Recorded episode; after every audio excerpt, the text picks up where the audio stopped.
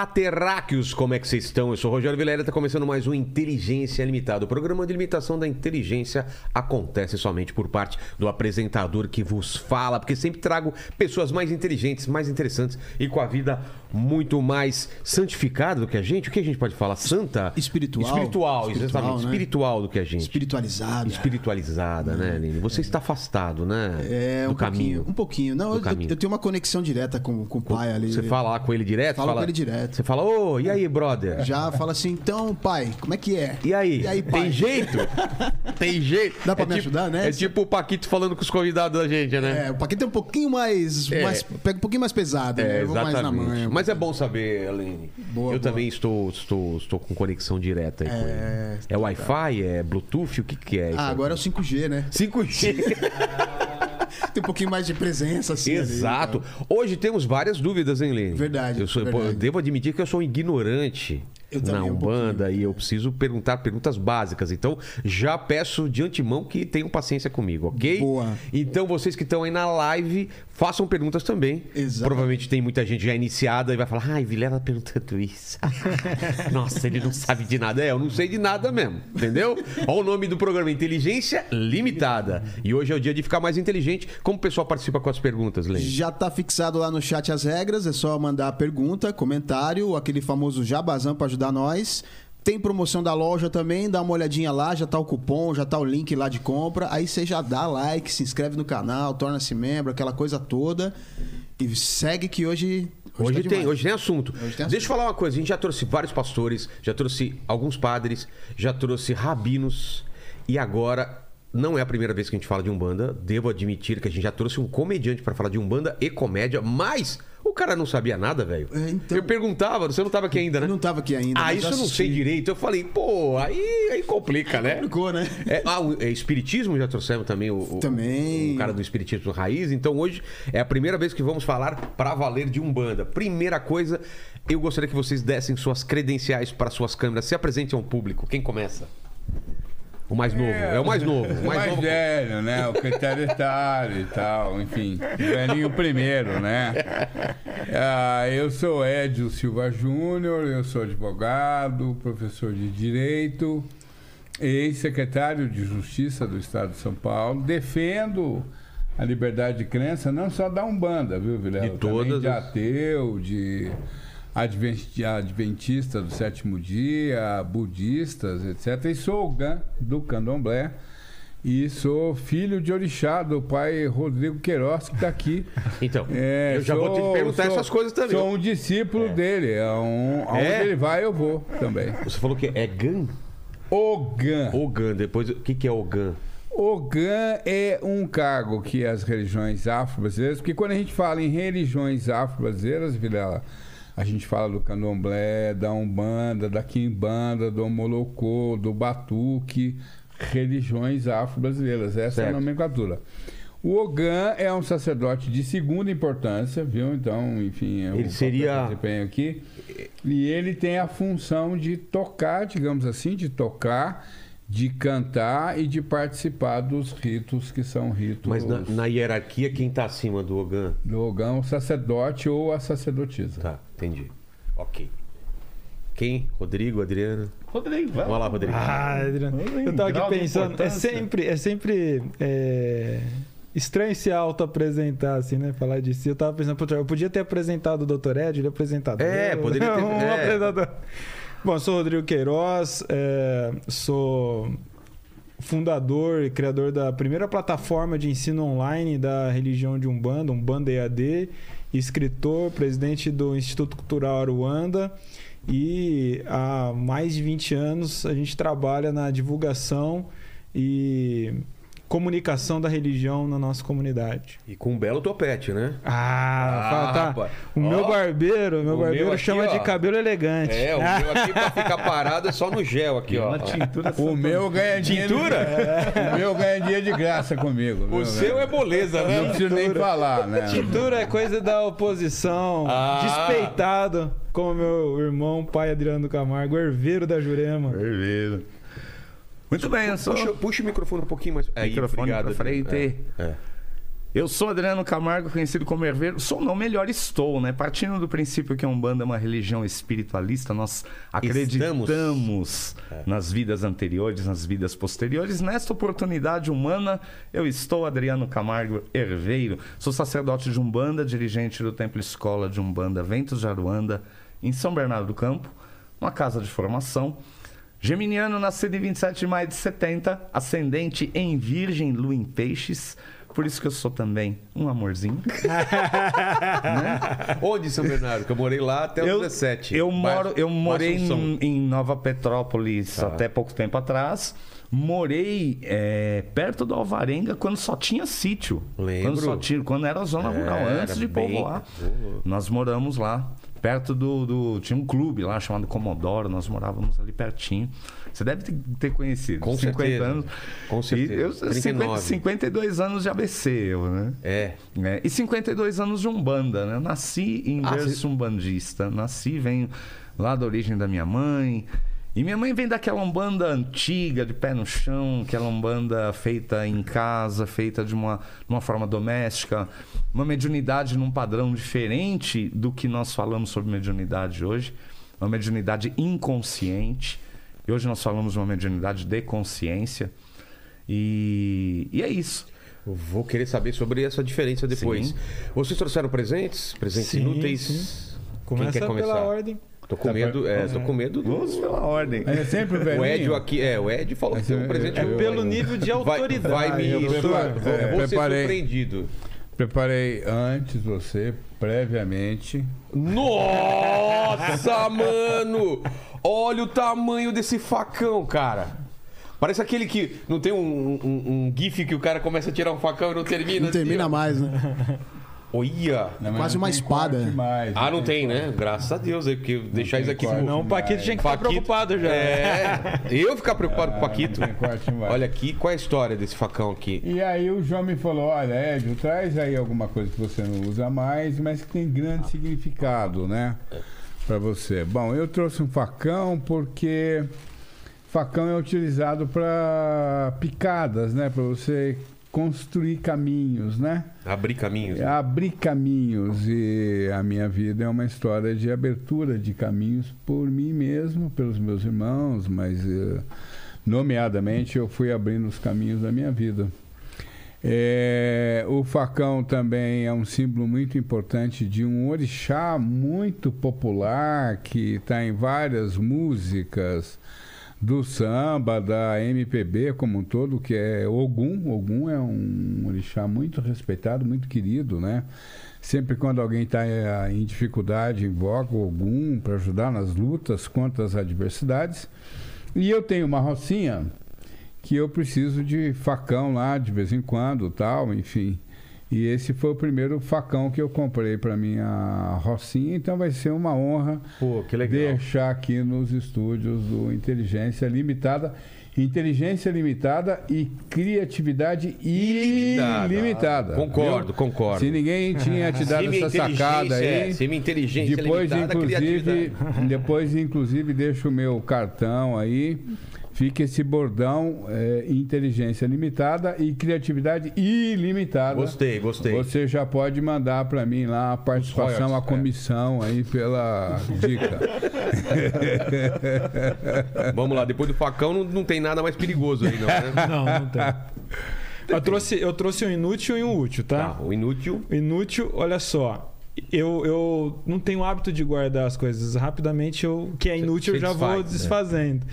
Mas aí, felizmente, esse daqui tava lá. E essa aqui é uma GoPro Hero que eu usei para fazer um programa de Umbanda, sempre de Umbanda, que eu colocava ali no meu carro e eu ia conversando com a turma. E enquanto eu dirigia, chamava Umbanda em Trânsito.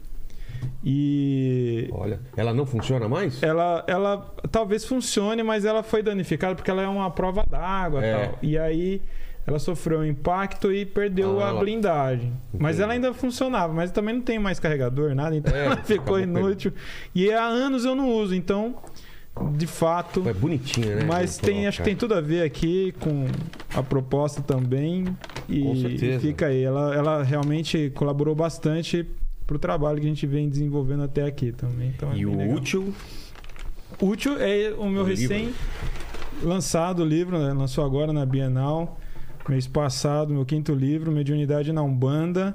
Esse livro que é um livro que também é vanguarda porque ele traz uma tecnologia, ele se autoatualiza apesar de impresso, Vilela. Como assim? Pois é, então a pessoa tem que adquirir para descobrir o que, que tem dentro dele aí, para poder. Nossa! É, é, pronto. E, e saber, ele é um. Isso significa que é um, um livro que, apesar de ser um livro, ele é multiplataforma, né? Ele transita com outras mídias e a sua forma de entrega de conteúdo.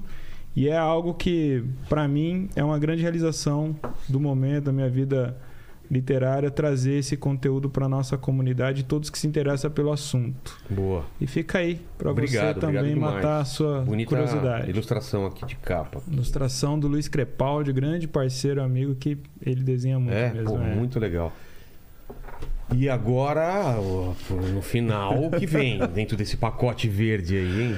Bom, eu também trouxe presente útil e presente inútil. Primeiro inútil. Mas ele tem uma história, né? Tá.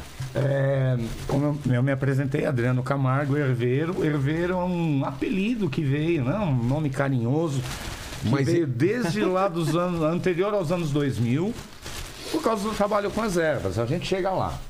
Eu trouxe um- dois presentes inúteis. O primeiro Erva de plástico. é uma planta de plástico. Que aí não resolve nada, né? Por isso a Thaís falou assim: você vai trazer uma planta muito diferente? Eu falei, vou, uma que você nunca viu eu usando. Ai, que Uma ótimo. planta de Essa plástico. eu acho que não funciona, né? No, no- Pois é, mas ela tem um significado também, porque essa planta aqui, ela veio até com. Né, Pô, é bonitona, é. é bonita. É, houve uma época no nosso terreiro, e todo mundo passa por altos e baixos, né? Claro. Que a gente precisava realmente economizar. E nós colocamos duas plantinhas de plástico, uma de cada lado do nosso altar. Porque não precisava trocar, né? Porque toda semana vai uma grana de, de Claro. flor, né? De erva, tudo. Eu falei, não, vamos deixar essa daqui fixa lá e diminuir um pouquinho o nosso custo. E já tem um tempão que a gente não usa e eu resolvi trazer. Isso aí foi ideia de mamãe Andréia, a, Então- a esposa companheira. Então, ela remete a uma, uma fase difícil. Uma fase difícil e é inútil. E de qualquer forma fica bom pro cenário, né? Já que é de Pô. plástico, É. ninguém vai saber É, e tem a não vantagem de não ter cheiro, quer dizer, É, no meu caso a- ajuda pra E a caramba. desvantagem, e a desvantagem de juntar poeira. Não faz perfume, não faz troca. É, vai juntando poeira, né? É, não, não, não muda CO2 para oxigênio. E eu trouxe um presente inútil aqui. é, eu sempre falo, eu não posso falar em nome da Umbanda, eu falo em nome da minha porta para dentro, né? É, da Umbanda que a gente faz, a Umbanda que eu aprendi a fazer com mamãe, com todos os lugares que eu passei, com todas as minhas formações. E eu trouxe a, a cor, cada um interpreta como quiser. Mas, no meu ponto de vista, é um presente inútil. Eu trouxe duas velas, uma verde e uma amarela, sem pavio. Por quê? Porque tá sem pavio. Ah, não veio por defeito. Ou é uma É, já veio. É vela mágica que ela, ela funciona sem pavio. É inútil. Mas isso De é sinal mas é de sorte. Pare- né? Sabe o que parece aqui? Parece aqueles, aqueles é, gizão de cera. de cera de desenhar. Mas não dá. Olha aqui.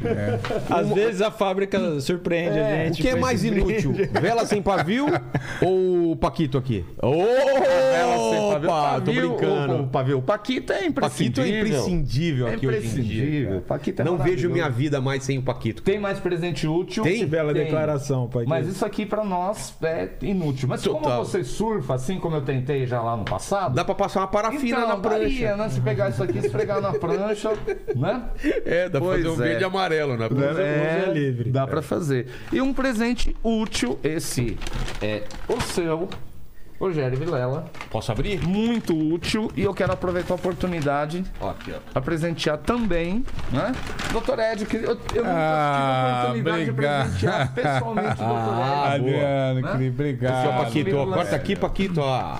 Obrigado. Rituais com ervas, banhos, defumações e benzimentos, né? Já está autografado. Décima Décima hein? edição. Pô, Um trabalho original com, ervas. Com fotos coloridas aqui Fotos dentro. coloridas, nome científico, com muita ciência, com muita técnica. Obrigado, meu pai É Adriano um livro Camargo, místico, mas totalmente calcado no bom senso, no pé no chão, que a nossa Umbanda merece. Posso fazer uma merece. pergunta pra ele, Vilela? Pode, só, só, só vou pedir pro senhor um pouquinho mais pra lá, pra não sair do microfone. Pode, pode Tá. fazer. É, Adriano, é, por que herveiro da Jurema? Herveiro da Jurema, porque Jurema para nós é, um, é todo um contexto da energia vegetal. Ela transcende o mistério cabocla Jurema, os caboclos da Jurema, a árvore da Jurema, Mimosa hostilis, a bebida da Jurema, o fumo da Jurema. Jurema é todo um contexto. Nós temos todo um trabalho com o mistério Jurema. É legal a gente falar que mistério não é algo escondido, é algo não compreendido na Umbanda, né? Ah, é? É. E o mistério, ele tanto pode ser muito simples como chegar numa complexidade científica. A Umbanda é uma religião incrível, linda, que permite que eh, nós olhemos para a Mamãe Oxum, sim, como a deusa penteando os cabelos na cachoeira, e como o próprio mistério da concepção da união, da harmonia, a virtude irradiada de Deus que faz com que as coisas se encontrem, como, por exemplo, o espermatozoide ao encontro do óvulo, provocando, promovendo a concepção, e aí a gente encontra lá o sincretismo, Nossa Senhora da Conceição, concepção, né? As manifestações são, são incríveis. Umbanda é religião da natureza, mas não só da natureza de elementos terra, água, fogo, ar, o vegetal, o fogo simbolizado na vela colorida, ali na expressão, né, no comprimento de onda em cada cor de vela, não só no fogo queimando. Mas a Umbanda é a religião da natureza humana, expressa também na manifestação mediúnica, na infância, maturidade, anciência, criança, caboclo, preto velho. Né? Ela é a maturidade do caboclo, a sabedoria do preto velho, a pureza da criança, é a vitalidade, é a determinação de Exu, né? é, a vulga, é, a, é a sensualidade sem vulgaridade de Pombagira. Então nós podemos olhar para Umbanda desse jeito. Umbanda, o Deus da Umbanda é o Deus Espinosa. Né? É aquele que diz assim: você não a Umbanda não é proselitista, você não, não precisa se converter. Nós não viemos aqui para converter ninguém. Se você sentir-se tocado por esse abraço que a Umbanda nos dá em 360, ótimo, venha. Né? Põe o seu pé no caminho. Caminhos, né, doutor? É isso. Caminhos. Axé. Aqui pedir para o Lenny pegar aqui os presentes, guarda aí, por favor, não derruba. Já derrubou a vela, outra vela, derrubou aqui. Vela sem pavio e quebrada, mas não quebrou, ainda tá inteira, tá inteira ainda. Eu vou, então vamos começar com esse papo é, com a definição do que é umbanda, né? Essas outras ramificações que umbanda que a gente que tanta gente confunde. Eu, eu não sei a diferença também. O que, que seria umbanda, quimbanda, candomblé e é, qual outro que, que vocês falaram? São milhares. O Rodrigo é a nossa maior autoridade é, aqui para falar sobre Vamos lá, vamos lá então. Ah, bom, umbanda definição, a gente pode partir para o lado etimológico ou histórico. É, acho que cabe assim deixar claro para o público que Umbanda, acima de tudo, é uma religião como qualquer outra e como tal, a religião ela preconiza a ideia do bem sempre, do amor, né? E aí tudo mais é particularidades.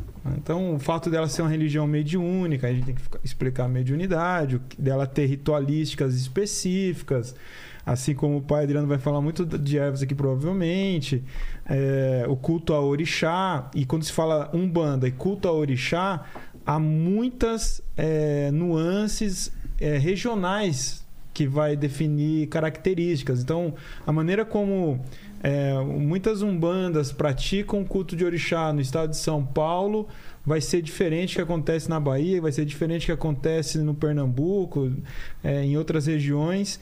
Então, é, Umbanda é uma religião brasileira, de grande força e presença afro-brasileira, de presença indígena, de presença europeia na sua mística e que preconiza o caminho do bem, do amor, sempre, absolutamente. Qualquer coisa diferente disso já não pode nem ser Umbanda e tampouco religião, né? Porque religião Mas a Umbanda nasce no Brasil? A Umbanda, como a gente entende, nasce no Brasil. Ela acontece no Brasil. A gente tem uma situação, por exemplo, de entender um, um, uma narrativa histórica que existe, que inclusive politicamente a gente se organiza cultuando o dia 15 de novembro como um marco na história da religião, através na, do então, 1908, o jovem, na época, Zélio Fernandino de Moraes, no Rio de Janeiro, em Niterói, ele está numa sessão espírita, na Federação Espírita, a mãe dele procurando ajuda porque ele estava tendo um, umas coisas estranhas, umas mudanças de personalidade estranha, em resumo. E nessa sessão vem uma entidade espiritual, se apresenta como caboclo das sete encruzilhadas e que dali por diante ele iniciaria um, um novo culto, um novo rito, uma nova religião. Esse é um marco histórico que a gente se organiza em torno, né? No entanto, é, a Umbanda ela é o resultado de um processo histórico desde o século 17, 16 no, no Brasil, que vai acontecendo várias manifestações religiosas nesse solo, né, nesse país nosso, que vou dar uma simplificada. Quando chega o europeu aqui, né, com a missão de colonizar e catequizar, catequizar os índios, também a mistura, o encontro da religiosidade nativa dos povos originários aqui, os indígenas, então, com a, a, a Igreja Católica, vai surgir um novo, novos cultos, que é, é, virou a santidade, conhecido como santidade indígena, né? É, é muito interessante esse lado da história, até, tinha até papa é, essa religião, né? Dos, o Papa foi indígenas? constituído aqui entre os indígenas, né? Ah, é? E essa religião, que já não, não temos mais traços dela, é a santidade, chamado conhecido como santidade, e foram tendo várias transformações. É, depois. Essa religião dos, dos indígenas era mediúnica também? Então, tinha transe. Tinha transe. É, mediunidade, esse termo é, é usado cunhado por Allan Kardec. Então é. a gente já está falando Mais 1850. Frente, é. Então, isso bem antes, isso já está acontecendo no Brasil. O transe entre os indígenas e os africanos era algo natural, natural. O transe, essa coisa xamânica também. também. É, a coisa, é isso. Exatamente, do, do Exato. xamânico, né? É. Exato. Aí, então, mais tarde, já depois dessa, de todo esse, esse rolê aqui com os europeus e os indígenas, vai chegar os africanos escravizados aqui. É. E eles trazem uma carga religiosa e espiritual fortíssima, nativa deles. E nesse encontro é, do culto africano, original africano, com a, a espiritualidade ali do europeu, o catolicismo específico, vai surgir novas organizações, novas formas de fazer culto também. Aí até o, o doutor Édio também pode pai Adriano fica à vontade para falar, me interromper a qualquer momento aqui. Porque, por exemplo, entre eles, os africanos, vai haver organização entre eles, porque o culto original deles lá da África não dava mais para fazer aqui. Era proibido? Também era proibido, era perseguido. Mas é, era nome, criminalizado. Tinha um nome. Mas isso não. depois ainda, né? Ali no, no, no começo havia muito medo, né? Havia muito medo que eles faziam, eles entravam no transe, eles faziam. Ah, tá. Daí, só que ao mesmo tempo, os, os sábios africanos, eles eram muito sagazes, né? Eles entendem rápido, assimilam rápido a crença do branco. O santo, essa Sim. coisa toda. Aí eles começam já a fazer correlações. Rapidamente eles assimilam isso e começam a fazer correlação. Pô, esse santo aí tem umas coisas aqui do meu orixá. Pra poder um ser exemplo. aceito. É. E é quando começa a sincretizar santo, corixá, a ideia de mascarar para ter liberdade. Entendi. Com o tempo, os padres falam para os senhores engenho, ó, deixa, eles que eles estão é a missa deles, né? É o jeito preto de fazer a missa. é, eu acho que vale, vale, lembrar também que os, os seres humanos negros africanos escravizados, né, do outro lado do, do, do oceano para cá, eles também foram desorganizados, né, doutor Ed? Eles chegaram aqui é, e foram separados. É, a, a, separados. das suas famílias e colocados, é, ajuntados em etnias diferentes, em grupos linguísticos diferentes, para que não se organizassem. e havia conflitos então, entre eles. E a, gente... a religião é uma forma de, de organização e de. Social. Né? E, Exato. E de, de força, né? De agregação. De agregação e, e, fortaleceria eles, né? Você falou qual era a religião africana? É, o culto ancestral, o culto ao mais antigo da família, o Mas culto aos não seus. Não tinha um nome assim. Não. Não, é porque são diversas as, as nações. Então, é, você tribos, tem o culto ao né? orixá, o culto a Enquice, o culto aos voduns. O doutor Ed pode falar um pouco melhor sobre isso também, né? É, o, o, o, o tráfico transatlântico ele trouxe para cá diferentes povos e diferentes partes do continente africano. os Bantus, os Jeje, os Fon, e os Queto, enfim, e, e, e esses povos, durante três séculos e meio, eles foram buscando formas de socialização. Porque uma característica central do tráfico transatlântico, o Vilela que trouxe de, os nossos ouvintes, nós precisamos lembrar, quando a gente fala em. em, em o pessoal não tem ideia da quantidade de, de quando nós, pessoas escravizadas. A gente tá quando nós falamos milhões, em holocausto. Uhum. Quando nós falamos em holocausto uh, judaico, nós estamos falando em 6 milhões de judeus exterminados. Certo. Quando nós falamos em holocausto africano, que resultou do tráfico transatlântico, nós estamos falando em 10 milhões de seres humanos que durante três séculos e meio foram retirados do seu continente por uma série de fatores, 5 milhões dos quais vieram para o Brasil. O Brasil foi o país que mais recebeu escravizados. É todas as América Central. E pelo tempo mais é. prolongado. Uhum. Pelo tempo mais, o mais prolongado. Tardio, né? O último a, a América Espanhola. Para você ter uma ah, é? ideia, é? a, a economia norte-americana, quando ela teve uma participação muito grande do escravismo, 5% apenas da economia dos Estados Unidos da América resultava do trabalho escravo. Aqui não, aqui nós temos 100%, mil, 100 eh, da economia. Muito bem. Esses seres humanos foram buscando formas de socialização e foram reproduzindo aqui o modelo civilizatório que eles representavam e que agora tinha que se adaptar ao novo mundo. Esse modelo civilizatório ele vai se expressar aqui de diferentes formas, dentre outras a religiosidade. Quando nós falamos em religiosidade africana, antes a gente está falando deste legado civilizatório múltiplo, multifacetado, com diferentes características e tal. E nós criamos no Brasil, eu digo, as religiões afro-brasileiras. Primeiro, africanizar o Brasil. Nós somos um dos únicos países do mundo em que se celebra o Réveillon vestido branco. Por que, que a gente veste branco e os outros países todos a gente vê? Isso é uma coisa daqui, não é? Nos outros países não tem Isso é uma coisa essa... nossa. Ah, é? Isso é uma coisa nossa. Mas o vestir branco é tipicamente um bandista. Aí já é uma curiosidade é? histórica. É, né? mas enfim, é uma... Então se você vestiu branco, é uma coisa você nossa. fez um bandista já na sua ah, vida. Pular é. Se seja pulou onda, é coisa de macumba. Eu que morreu pulando onda. Ele não, não é de macumba, aí não é da Umbanda. E você jogou roda também. Se tivesse na Praia Grande, tava aí ainda. Enfim...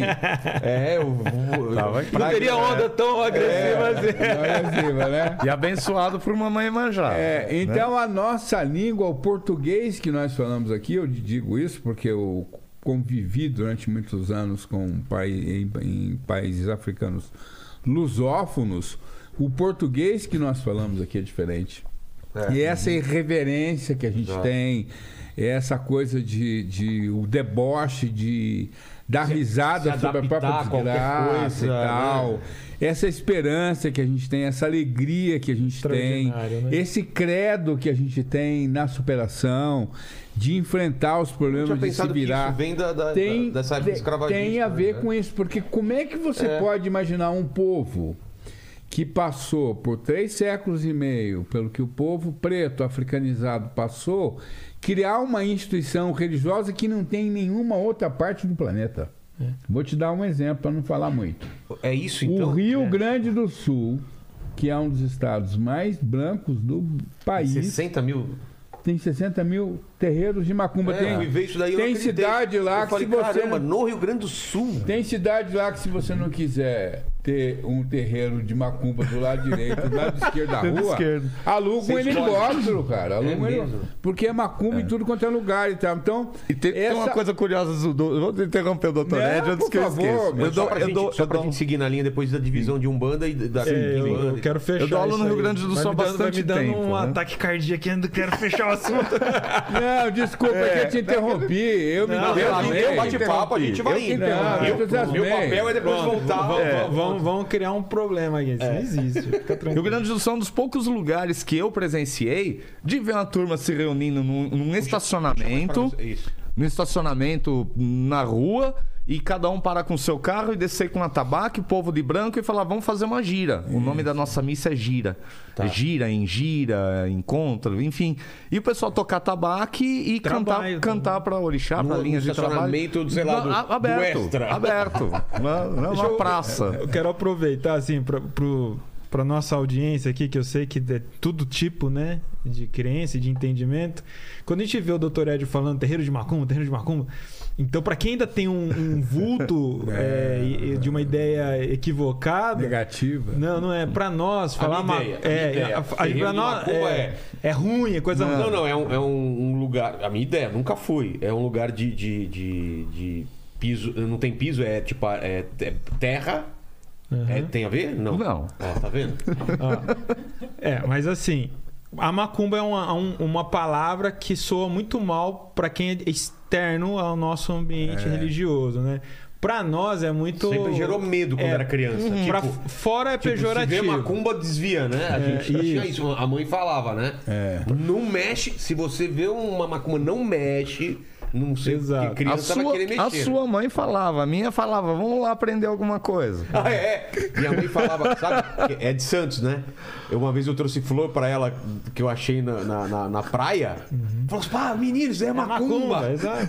Pô, eu nunca vi flor, flor boiando na água. Falei, Pois pô, é. veio da água o negócio, que Ai, legal. levar. tudo feliz levar pra minha mãe e tomei uma bronca Tem, ainda. tem Pois até é. um dito, né? Que o povo fala assim: ah, você vê alguma coisa estranha na rua, chuta que é macumba. É, exatamente. Depois me lembra pra falar desse medo, mas eu quero Tá bom, tá ouvir bom. o Vamos. Rodrigo. Não, é só pra esclarecer que é, é um jeito é, interno de falar disso de uma Carinhoso, forma leve, é. brin- brin- uma brincadeira. Quando fala fora, e dependendo do tom, pode soar muito mal e ser um, um problema, né, doutor? Pode ser Então, depreciativo. por né? exemplo, é, ontem eu participei do, do podcast do Evandro Santo e me perguntaram isso, né? Mas é, quando te chama de macumbeiro, te ofende ou não?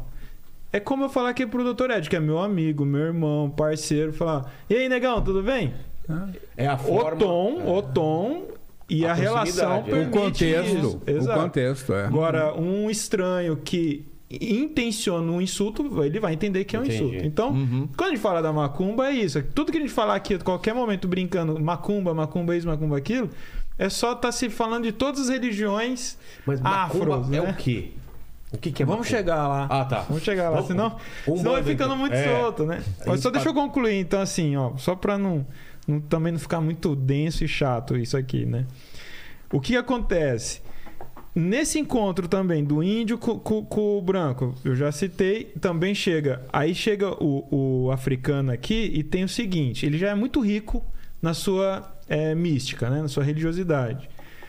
Eles, entre eles, têm muitas nuances. Então, se o Brasil é grande, a África é imensa, É. né? Então, tudo que vem de etnias, de grupos, eles têm cultos muito próprios. São cada, cada cidade é um tipo de culto, vamos dizer assim, vamos simplificar. E eles se encontram e se enriquecem em relação a isso. A estratégia que o Padre Adriano falou deu ruim. Ah, vamos pegar eles dialetos diferentes, intrigas internas, né, territoriais. Só que aí logo eles entenderam, opa, se a gente não se fortalecer, aí deu-se mais desgraça ainda na nossa existência, né? E aí nisso eles se enriquecem nessa parte religiosa. E também vai ter o encontro do negro com o branco, com a religiosidade do branco, e do negro com a religiosidade do índio. E isso vai virar muitas misturas. E vai surgir muitas formas de agregar. Tem um grupo africano que é o Bantu. Eles têm, por natureza deles, de, de crença, eles são abertos a tudo, é tudo inclusivo. Tudo eles assimilam e vão se enriquecendo. Para eles, eles entendem que é sempre tudo muito rico. Tudo que o outro tem, que é místico e que pode me trazer algum benefício, eu agrego, eu agrego. Então não tem essa coisa de distinção de, ai, não me serve, serve para você, não serve para mim. Não. Vamos agregando, vamos agregando. O Bantu, ali, região de Angola. Né? Então, ima- imagine só, esses, esse grupo, que foi um, um grupo muito intenso aqui dentro do, do Brasil, eles vão aglutinar muitas dessas outras formas de religiosidade e vão se organizar também. Bom, vamos lá, a gente está falando de é, 400 anos aí, praticamente, né? Nisso tudo, então, vai surgir, com o tempo, vão surgir formas de culto de religião e vão se extinguir. Então, cabula, que é um, é um, um culto é, afro-religioso que se estabeleceu aqui, que hoje a gente vê um ou outro lugar falando que resgata essa maneira de cultuar. É, entre outros, se você pegar o mapa do Brasil, a gente vai ver, ó, tem regiões mais predominantemente com catimbó, mais predominantemente catimbó que é anterior a Umbanda, como a gente entende, outros mais predominantemente com candomblé. Quando falo de candomblé, eu não vou me estender no candomblé, quando for o caso, o Dr. Ed fala. Aí tem várias formas de candomblé, que a gente chama de nação. Né? Que também é uma divisão acadêmica, doutor, porque originalmente não deveria ter, Na né? não tem, não há exato, nenhuma diferença. é, é. Foi acadêmicos brancos que ficaram impondo diferenças, dis- é, distorções entre uma e outra. E foi assimilado, foi, foi sendo assimilado historicamente. As gerações que vieram surgindo vão assimilando as coisas depois já escritas, não sabendo como fazer, e vai surgindo cada vez mais novidades. Então o Brasil é muito rico nesse aspecto.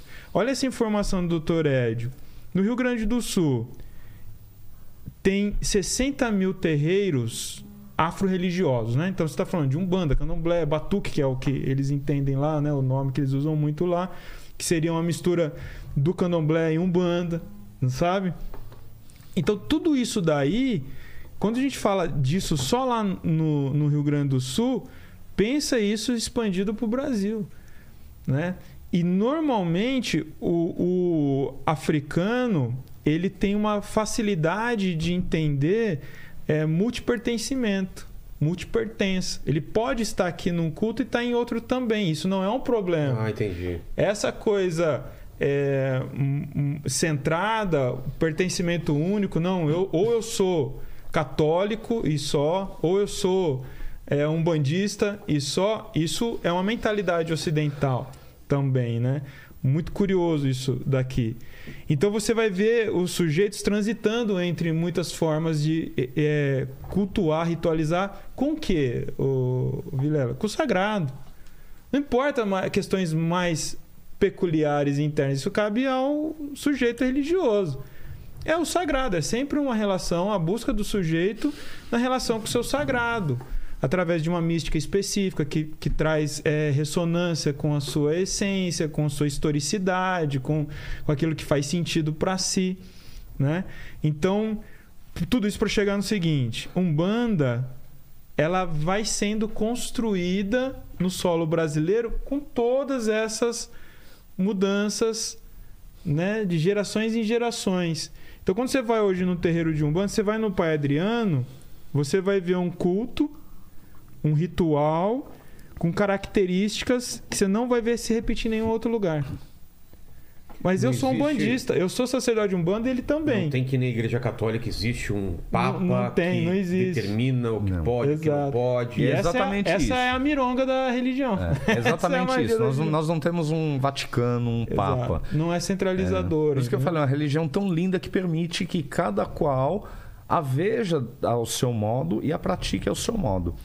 Nós temos sim espinha- uma espinha dorsal, né? uma, uma essência básica, aquilo que é fundamental para a religião, a presença mediúnica, a presença do elemento. E é legal a gente falar isso, né? É, banho de erva é um fundamento da Umbanda. E o que é fundamenta? O que é fundamental? É como a gente pensar no esporte, né? O- o- no voleibol você tem os fundamentos lá do jogo. Exato. Né? O saque, a- o objetivo do saque é colocar a bola em jogo no campo adversário. Né? Então, eu lembro, eu lá no ginásio, ainda, né? na época do ginásio, a gente tinha educação física, você batia na bola de baixo para cima, fazia a bola chegar lá do outro lado. Eu nunca fui um exemplo de esportista, né?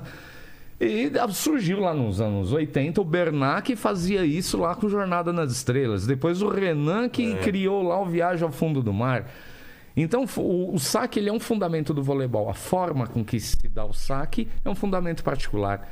A Umbanda é bem assim. Há o fundamento original, a espinha dorsal de amor e caridade, que é é, é algo legal da gente falar, né? O que é esse tal de amor e caridade na Umbanda? Religião do bem e para o bem. Por definição, se é religião, só pode promover o bem.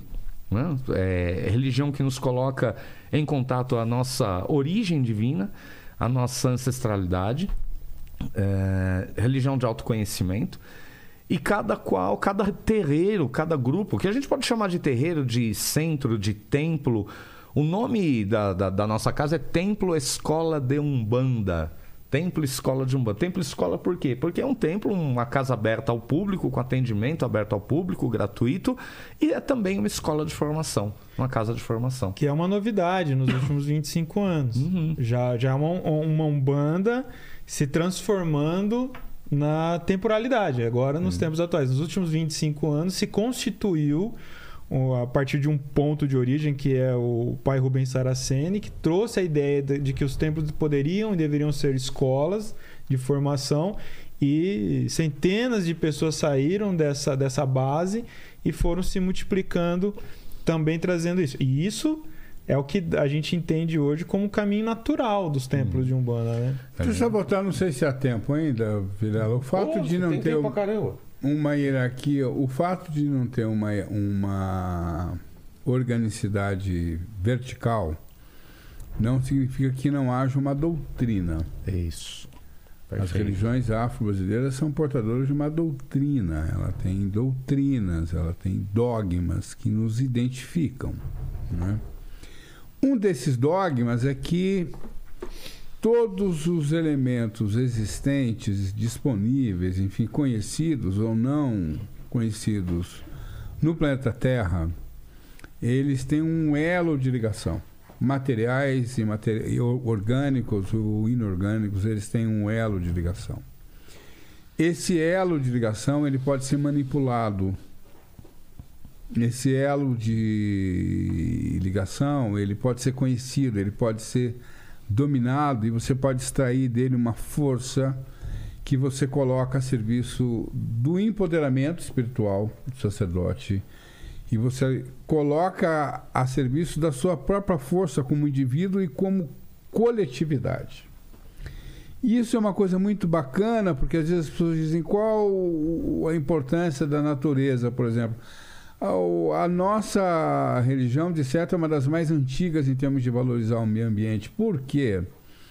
Porque nós entendemos que nós estamos circundados por forças que podem se encontrar numa planta, numa pedra, é, num, na mata, no mar, no rio, no lago, no encontro do mar com o rio, etc. Bom, é, ela não tem o código escrito, mas ela tem um código e ela tem uma característica super interessante que eu gosto muito de ressaltar. Nossa religião não é, nunca teve a pretensão de ser hegemônica. Ela não ataca nenhuma outra religião. Ela não faz proselitismo. Você não, não, você, você não ouviu falar de uma única emissora de TV, de rádio, um jornal, uma web rádio que seja com abrangência nacional, cuja função fosse granjear adeptos, ela convive com o calendário gregoriano, ela não se antepõe, não critica, não diz que nenhuma outra religião é falsa e ela cresce. Isso é uma coisa impressionante. Ela cresce ainda que tenha uma postura, ainda não, a despeito de ter uma postura absolutamente parcimoniosa, ou seja, a pergunta é que sempre me ocorre é como é que uma religião que nunca teve um projeto hegemônico, que é tão atacada por outras religiões, que já enfrentou o Código Penal, feitiçaria já foi crime com pena de morte no Brasil. A capoeira, que é associada à macumba, foi crime entre 1890 e 1932. Era crime você ser um capoeirista, porque é uma associação entre capoeira e macumba. Bom, como é que essa religião cresce? Como é que ela africaniza o Brasil na língua, na culinária, é, na, na, na, na, forma de encarar e de enfrentar dificuldades e tal? Porque ela é uma representação da vitalidade, do vigor, da pujança, da fulgurância desta coisa que nós chamamos força vital. Há quem diga que o Ocidente tem uma força vital ou elege uma força vital que é o capital. Nossa religião acredita que existe uma força vital, um bem essencial chamado axé.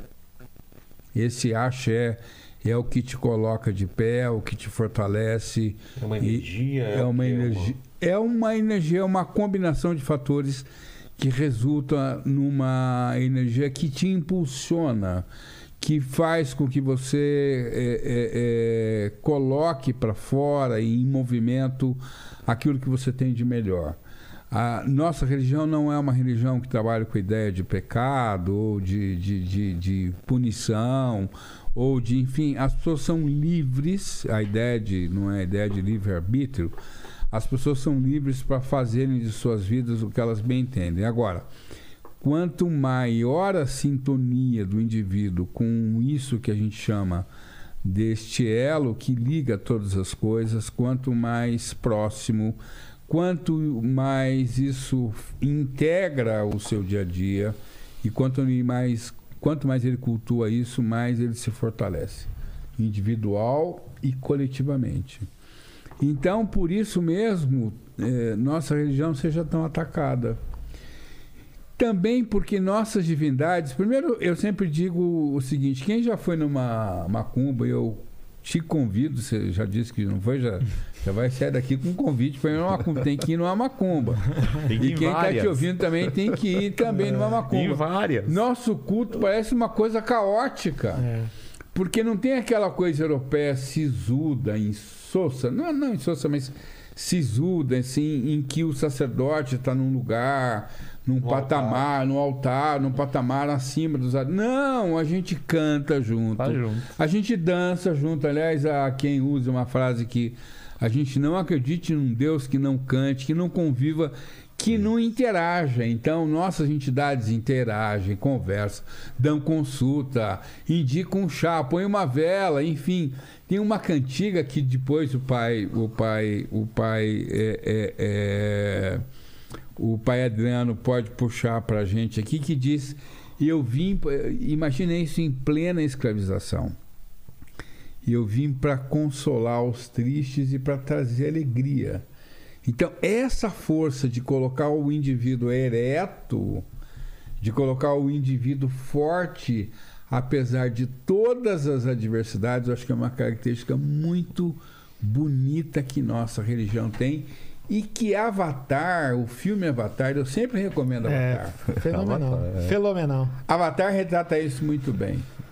Porque Sabe? são Claro. Você viu o Avatar? É. Sim, dos azuizinhos. Isso, São dois planos, né? Ele, ele, ele, ele morre num plano e nasce no outro. É. Mas no outro, ele nasce muito forte, mas ele pode né? E para transitar naquele plano, ele tinha que entrar lá numa cápsula, a consciência é. dele ocupar um outro corpo. Olha a incorporação, é. é. né? Olha, ele tinha que era agora. a ideia da incorporação, ele tem que é. incorporar em algo. no terreiro, então tem os caras azuis lá. Não. Tem. Aí, mas em perigo. Não dá ideia. Não, dá ideia. dá ideia. Eu não sei se você lembra daquela cena. Aquela cena é lindíssima porque ela está em dúvida logo no início do filme. Ah, o... Esse ano vai ter um avatar novo. Vai, vai. vai. vai. A autóctone lá, tá, autóctone está em, tá em dúvida se, se ela mata ou não o, o, o invasor. A natureza se manifesta. É lindo, né? Uhum. E a natureza diz para ela quem é aquele indivíduo. Uhum. Porque ela já estava é preparada para executá-lo. Árvore da vida, né? Então, essa capacidade de ouvir, de identificar os sinais, sentir, de sentir, perceber. É lindo, é lindo cena, né? isso. Né? É. Quero a, a, aproveitar o gancho aqui do, do Torédio, não fugindo né, de Avatar, mas lembrar também que a Umbanda, como as nossas religiões naturais, né? eu sempre falo, as a religião, religiões naturais, elas não desprezam a, a mãe divina a origem da mãe, né? Para nós, Deus Pai Criador e Mãe Natureza. Pai Criador Mãe Natureza. O Lorum, nosso Divino Pai, que se expressa na nossa Divina Mãe. Pai pensa, A figura mãe de realiza. Deus existe como para vocês? A figura de, de, o Deus Criador, quem que é? Deus Criador Olorum. Olorum para nós, que nós é, herdamos da, das culturas africanas, das diversas, né? porque cada uma tem o seu jeito de olhar a, a gênese do, do universo. Mas na Umbanda, em especial, olhamos para uma mente criadora né? uma inteligência criadora, que se expressa, né? que se desdobra e se expressa na forma dos nossos pais e mães orixás, pais e mães. Se expressa em sentidos e em virtudes que nós podemos olhar como a virtude da fé ou como Pai Oxalá. E uma, uma, uma, ferramenta, um mecanismo de compreensão do que é a virtude da fé, o que é Oxalá, é o próprio Cristo.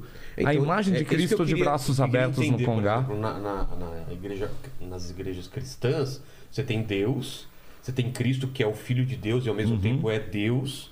A você, Trindade. E na igreja católica tem os santos, que são uhum. pessoas que transcenderam né, aquilo, tem os uhum. profetas. E, e, e, e para vocês, como que funciona essa essa organização? Eu, eu, vou pedir para o Rodrigo Paed falar, porque é, tem uma forma, uma, uma, um olhar vertical tá. e horizontal para isso, formando a nossa cruz magnética sagrada, que eu falo muito no universo das ervas.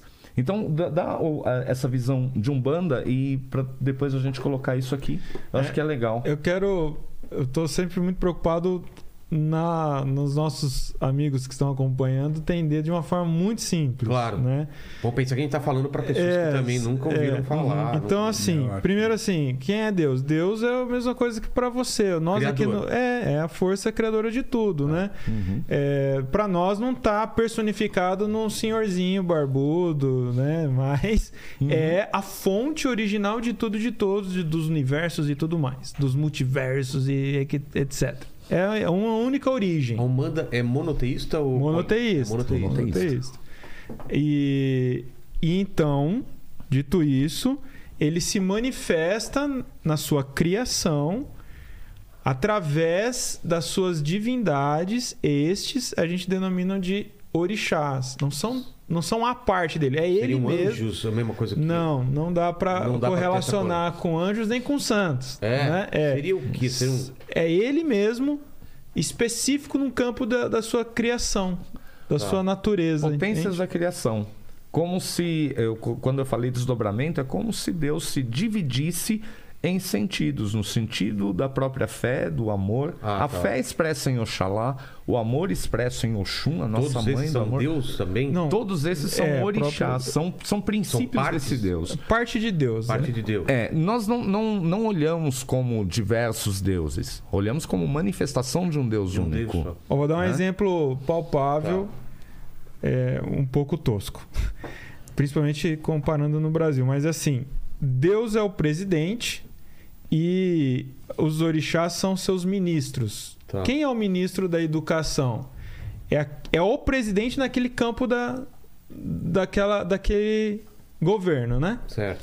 Então, Deus, na sua criação, tem um orixá que é ele ali naquele campo específico da sua criação. É que se a gente se aprofunda nisso, a gente vai ficando muito técnico e uhum. específico, uhum. né?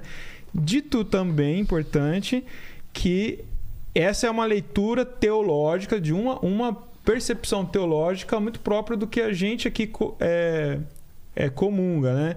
Então há outras formas de interpretar o orixá é, de outras influências afros também, né? Então só deixar esse disclaimer aqui. É, o que é, o que é o, o muito interessante para quem nos assiste que, que, quer desvendar a Umbanda, né? particularmente a Umbanda. Então nós somos monoteístas, os orixás são partes de Deus, são manifestações de Deus na natureza. Quando a gente fala de natureza, a gente está falando só da ruda, da árvore, dos rios, a gente está falando de tudo. Tudo que existe é natureza divina. E eu quero fazer o gancho com o que o Dr. Ed falou sobre essa integração. Quando o ser humano começou a falar em ecologia, o africano já estava ensinando isso há muito tempo. Né? No, nos terreiros do, do, do Brasil e do mundo já era uma, uma preocupação original. Não existe vida humana já originalmente, qualquer povo originário sempre soube. O índio já sabia, né? o africano já sabia e todos os outros originários. Nós somos fruto do meio natural. Nós não somos a parte. A parte. A gente não consegue existir se a gente não souber coexistir. Então, essa, essa, essa preocupação sempre foi nativa. E olha que mágico, que lindo que é isso. A gente se entende parte E o nosso objetivo para o homem moderno, atual, tecnológico, né? high-tech que a gente está vivendo, que está muito preocupado com o multiverso, a nossa maior preocupação com é, metaverso, perdão, né? Nossa preocupação é justamente nos conectar agora aqui com o que é vivo, pulsante na natureza, que nos dá vida e que nos ensina a viver. A contemplação é, do, do homem, o sujeito humano africano, indígena, é olhar para a natureza e encontrar as respostas, que é o que o Dr. Ed estava falando agora do Avatar. Tudo está aqui. As respostas estão aqui, pulsante para nós. Você precisa silenciar, você precisa ouvir, você precisa se encontrar com essa natureza viva, divina, né, que nos dá vida o tempo todo. Então, essa busca de integração do, do, do humano com a natureza e com tudo que é vivo, de entender, eu não, eu não existo se eu não coexisto com o Dr. Edson, eu não coexisto com o Vilela, eu não coexisto com o pai Adriano, com o Lênin, com o Paquito não, mas é, a gente vai, vai, vai sobrevivendo. Eu coexisto né? com você, fica tranquilo, tamo junto. Tá? Mas aí o que que acontece? Isso é o Ubuntu. Né? Eu, eu sou porque você é e nós somos. Essa, essa é a filosofia mesmo por trás dessa mística religiosa. Olha outra coisa importante para a gente é, entender filosoficamente também a nossa crença. O pai Ed, o doutor Ed falou e ficou passou batido, que é o nosso maior valor. Junto com o amor é a liberdade. Isso, esse, esse negócio as pessoas não entendem muito bem. Principalmente o, o pensamento ocidental não consegue lidar muito com isso. Liberdade a ferro e fogo, Vilela. Você é livre mesmo. Porque que é coisa mais livre do que sentir, conceber, validar que você pode tudo, considerando que tudo tem consequência. Ok, você tem consequência social. Nós temos livros de lei, está aqui a sumidade da lei aqui na nossa frente. Você tem, então você precisa observar isso e você tem a sua própria consciência. Se você não é um psicopata clinicamente constatado, então você tem uma voz interior que te dá norte, que é um conjunto de valores, e crenças pessoais, tudo bem, mas é livre para fazer o que você bem entender. Quando você suspende a ideia de cabresto, de pecado, entende Deus como amor absoluto, porque se Deus é fonte do amor, amor, o que, que você mais ama na sua vida? O pequeno loirinho, né? Sim. Então, Cara, você não acha que é o seu amor mais visceral? Tem, tem uma parada mais forte que isso, concorda? É. Eu também sou pai e eu sinto isso. Mas isso é nossa, o nosso amor humano, hein? Não é? é. Ó, meu, seu, seu filho pode fazer o que for, mas você vai estar tá do lado, você vai ajudar, você vai tentar resgatar, você vai dar o seu melhor, não vai? Pois então, você é, você é capaz de tentar sempre entendê-lo, né? Você é humano, cheio de limitações. Imagine isso elevado à milésima potência, que é Deus, cara. Se Deus é tudo antes, durante e depois, é onipresente, onisciente, olha só. Se eu sou originado em Deus, eu sou feito em Deus, eu vim de Deus, você veio de Deus, todos nós viemos de Deus, não é isso? A ideia monoteísta é essa. Faz sentido, Vilé? Sim. Então vamos lá. Eu trago em mim o código genético de Deus, cara. Eu trago na minha alma o gene divino, não é verdade? Sim. Ó, e o mestre tentou dizer: vós sois deuses. É um pouco para a gente começar a assimilar Deus na sua, no seu amor, né? Se eu trago essa, essa centelha viva, esse código divino em mim, é, é isso me dá muita potência. O axé também comentado pelo Dr. Édio. E isso significa o seguinte: se Deus está em tudo em mim, pela, pelo gene, está antes, durante e depois de tudo significa o seguinte: seja lá o que eu fizer, seja lá a disfunção que eu causar, seja lá. Ele sabia antes. Eu sou criado por ele. Ele sabe quais as minhas limitações.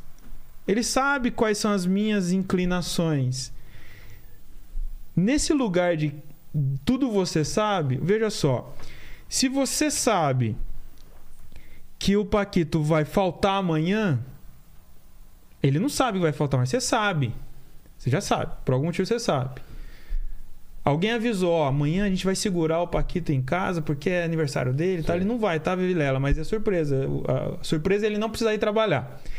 Aí, aí você tá sabendo, tá? Tô. Você tem expectativa? Não. Com a ausência dele? Você Não. sabe que ele não vai vir. É, Ok. Tá tudo bem, não tá? claro. É isso. A ideia de que se eu faço alguma coisa, Deus se decepciona comigo, a decepção é fruto da frustração. E no, que não existe. Frustração é expectativa. É.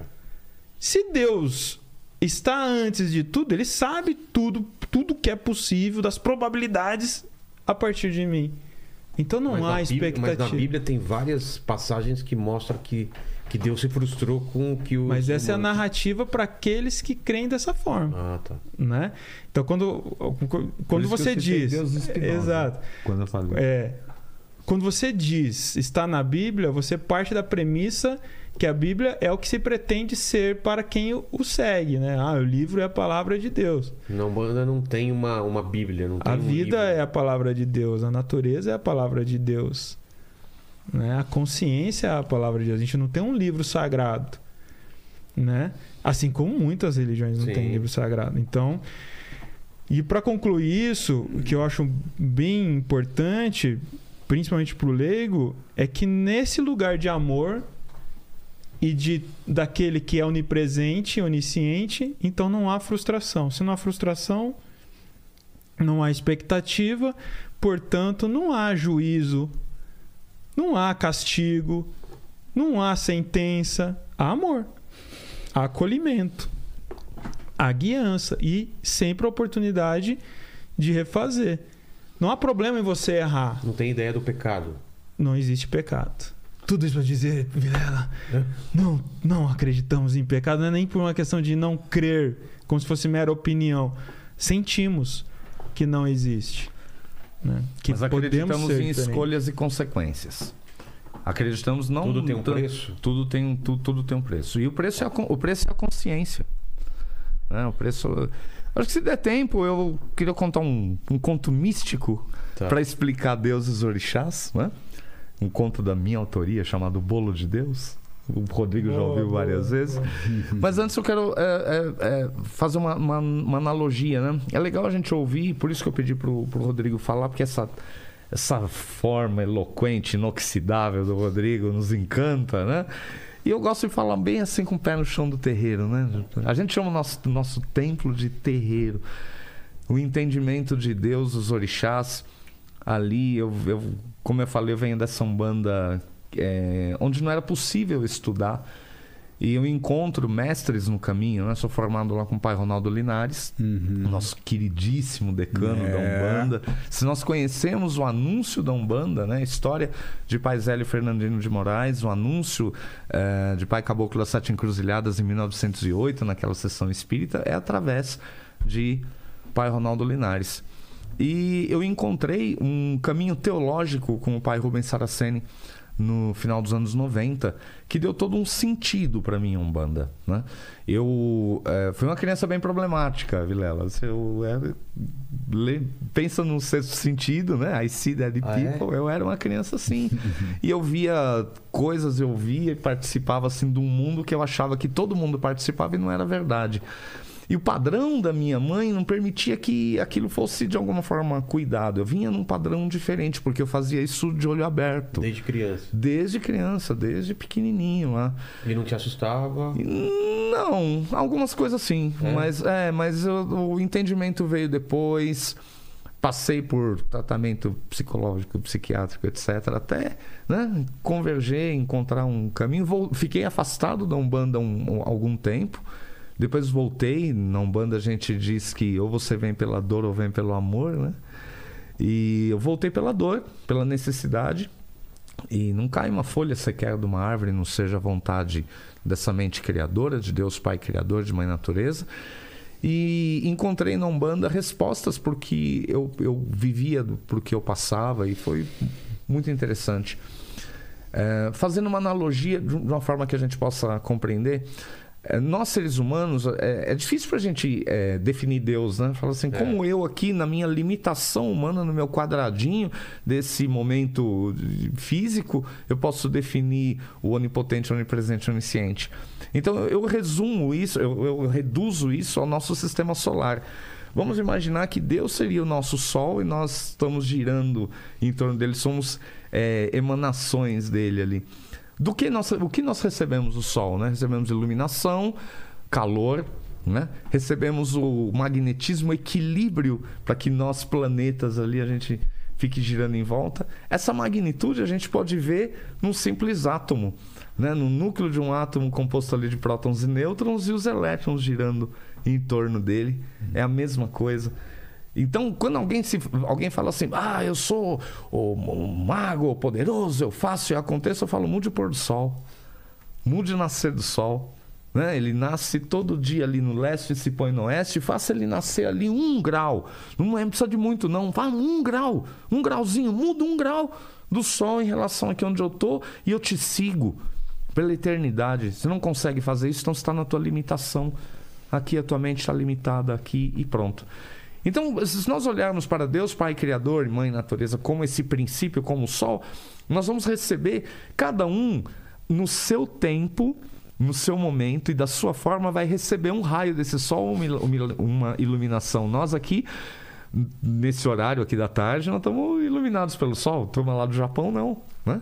Então, a cada um da sua forma, cada um no seu momento. Para o católico, o raio do Sol é Cristo para nós umbandistas e de religiões de matrizes, são os orixás, são as divindades da natureza. As divindades que, num primeiro momento, um enxerga ela manifestada na natureza, o outro manifestada pelos próprios sentidos que remetem a essa natureza. E tem lá essa, esse elo, né, a natureza humana. Como eu falei, Oxalá, a fé, Oxum, o amor, Mãe Oxum, amor, Pai Oxóssi, o conhecimento. E as forças naturais, aquilo que no, no, no catolicismo nós chamaríamos a Trindade Pai, Filho e Espírito Santo, o Espírito Santo são as forças naturais. Quais foram as primeiras forças naturais do Cristo? Os apóstolos, doze. Ali cada um sentado olhando Cristo num ponto de vista. Por isso que há linhas né, de pensamento, cada um olhando Cristo e interpretando-o da sua forma, mas com uma espinha dorsal. Não interpretações dissonantes, gritantes em um, um, entre uma e outra, todas com a mesma espinha dorsal. E depois disso vieram todas as linhas de pensamento, todos os, os caminhos, veio o protestantismo, cada um olhando de um jeito. Os santos são forças naturais que nós poderíamos dizer que são desdobramentos dos, dos próprios apóstolos, até chegar lá no coroinha né? Até chegar no, no crente, no praticante, aquele que vai lá na igreja, lá o, o, o iniciado. O iniciado seria o quê? O batizado, o crismado, aquele que vai lá receber a comunhão. Para nós, Deus Pai Criador, essa expressão de onipotência, onipresença, onisciência, que para nossa compreensão se expressa em gênero e magnetismo. Gênero e magnetismo quer dizer o quê? Pais e mães de magnetismo irradiador e magnetismo absorvedor. Ora, alguns estão ali irradiando a sua potência, a sua virtude energética, magnética, vibratória, espiritual o tempo todo, de forma né, equilibrada. Porque a fé é assim, né? A fé ela é irradiada de forma equilibrada. A fé ela não vem te cata. Você se coloca ali numa, numa posição e entra na sintonia da fé. Do mesmo jeito que você pode estar lá na igreja lá do Padre Marcelo, né? Tá lá naquele momento, aquele pico de fé ali, né? Pai, meu pai do céu, meu pai do céu. E tem alguém ali derramando lágrima. E tem o outro ali mexendo no celular. Aquele que está derramando lágrimas, de repente foi através da música, através da, da palavra. Ali, alguém lá no Ilê, Onisaure, Aunlache, Onisaure, Berioma, né? E entra ali na vibração de Oxalá. E na nossa Umbanda, eu vi brilhar do mesmíssimo jeito, cada um se sintonizando com a fé ali da sua forma. E aquele que se desvirtua da fé, aquele que ora foge, ora corre atrás. Eu não estou falando do, do, de opção, escolha de religiosidade. Estou é, falando de desvirtuamento mesmo. Há mecanismos na lei divina, e a lei divina é um uma dessas virtudes irradiadas desse, dessa mente criadora, de colocar cada coisa no devido lugar. Aí entram esses orixás, né, que não são necessariamente irradiadores, são também absorvedores ora nos incentivando, ora nos desincentivando, nos minando de determinadas potências, nos colocando onde nós podemos desempenhar melhor. Aí nós falamos assim, olha, nós somos 8 bilhões de pessoas no mundo, né? Mais a população espiritual que né, dizem os, os entendidos né, que chega a ser duas vezes esse número, e é, né? Os mestres espirituais. Há um orixá para cada um, toda essa potência está para todo mundo. Então por que, que as coisas não dão certo, né? Porque nós, seres humanos, somos os únicos seres da natureza que conseguimos conviver bem com um sentido e mal com o outro. De repente você está muito bem lá no sentido do conhecimento, está estudando pra caramba. Estou, a virtude Oxóssi está comigo. Estou ali sendo carregado pela virtude Oxóssi, nosso sagrado Pai Orixá pai, guardião das, das ervas, das matas, senhor do, do conhecimento. Então eu estou ali no momento de busca do conhecimento. No entanto, meus, meus relacionamentos estão uma droga, uma porcaria. Ou seja, minha relação com a virtude Oxum está péssima. Nós somos os únicos seres da natureza que somos assim.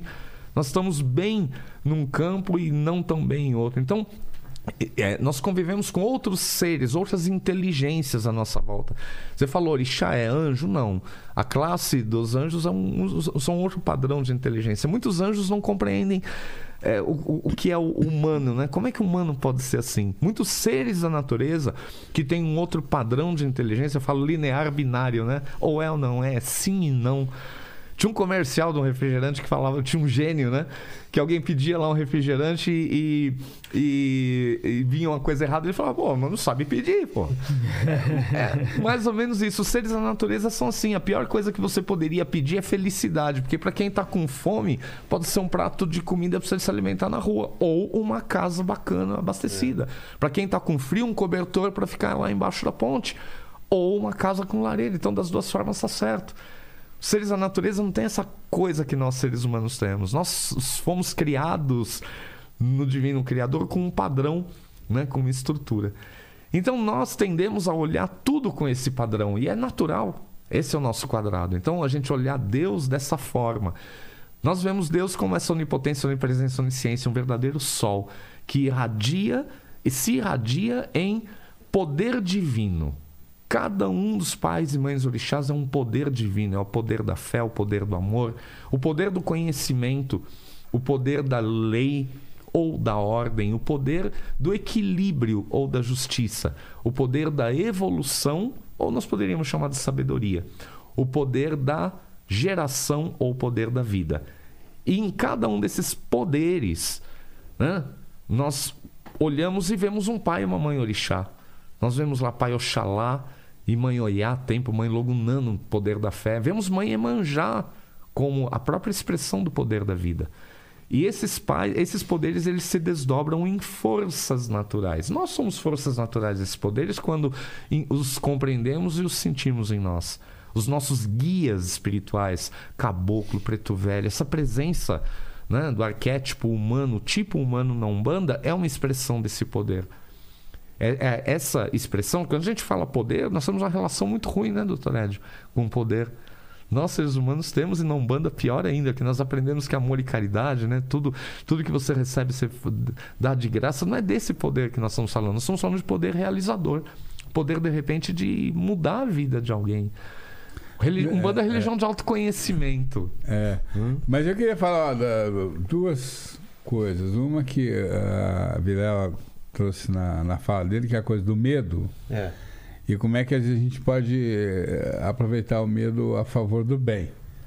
Eu vou até contar uma pequena história de um julgamento aqui que eu participei, porque há 30 anos eu vou ao judiciário defender ateu, budista, adventista do sétimo dia e macumbeiro também.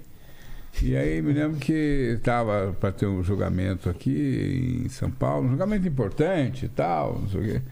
E aí foi, acho que foi a primeira vez que o tribunal viu aquele monte de macumbeiro lá no tribunal, com tabaco e tal, enfim. E era uma causa muito importante. E um desembargador, amigo meu, me chamou meio num cantinho lá e falou para mim, pô, o Edio, será que esse pessoal pode fazer uma macumba para mim aí e tal? O julgamento não tinha começado ainda. Eu, eu disse, olha, excelência, depende do resultado. Você não ajudou muito Eventualmente agora. Não, não, mas eu complementei. Eu disse, olha, eu, eu longe de mim querer é, é, ameaçar a Vossa Excelência, eu mesmo nunca participei.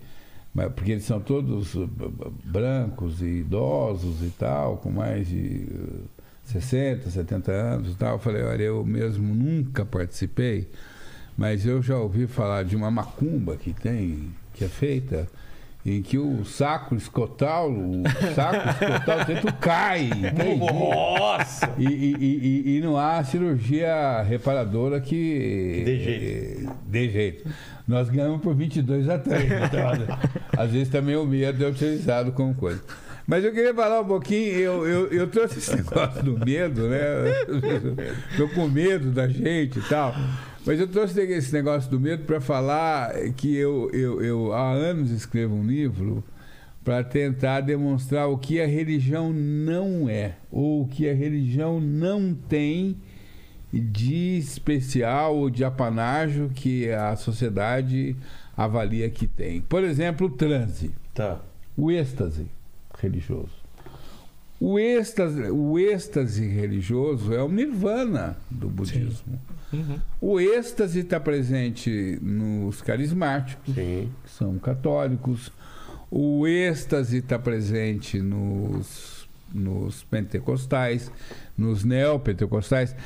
Na passagem bíblica que fala sobre o pentecostalismo, Paulo diz: quem entrasse no templo diria que os irmãos estavam ébrios ou loucos. É. Não é? E o êxtase está também no Islão. Tem um segmento. Também? Tem um segmento islâmico. Sim, é a mística, o sufismo. É o, o sufi. O sufismo. Que tem êxtase. É? E eles giram igual. Eles giram em torno. Tem um ritmo Sim. alucinante e tal, não sei o quê.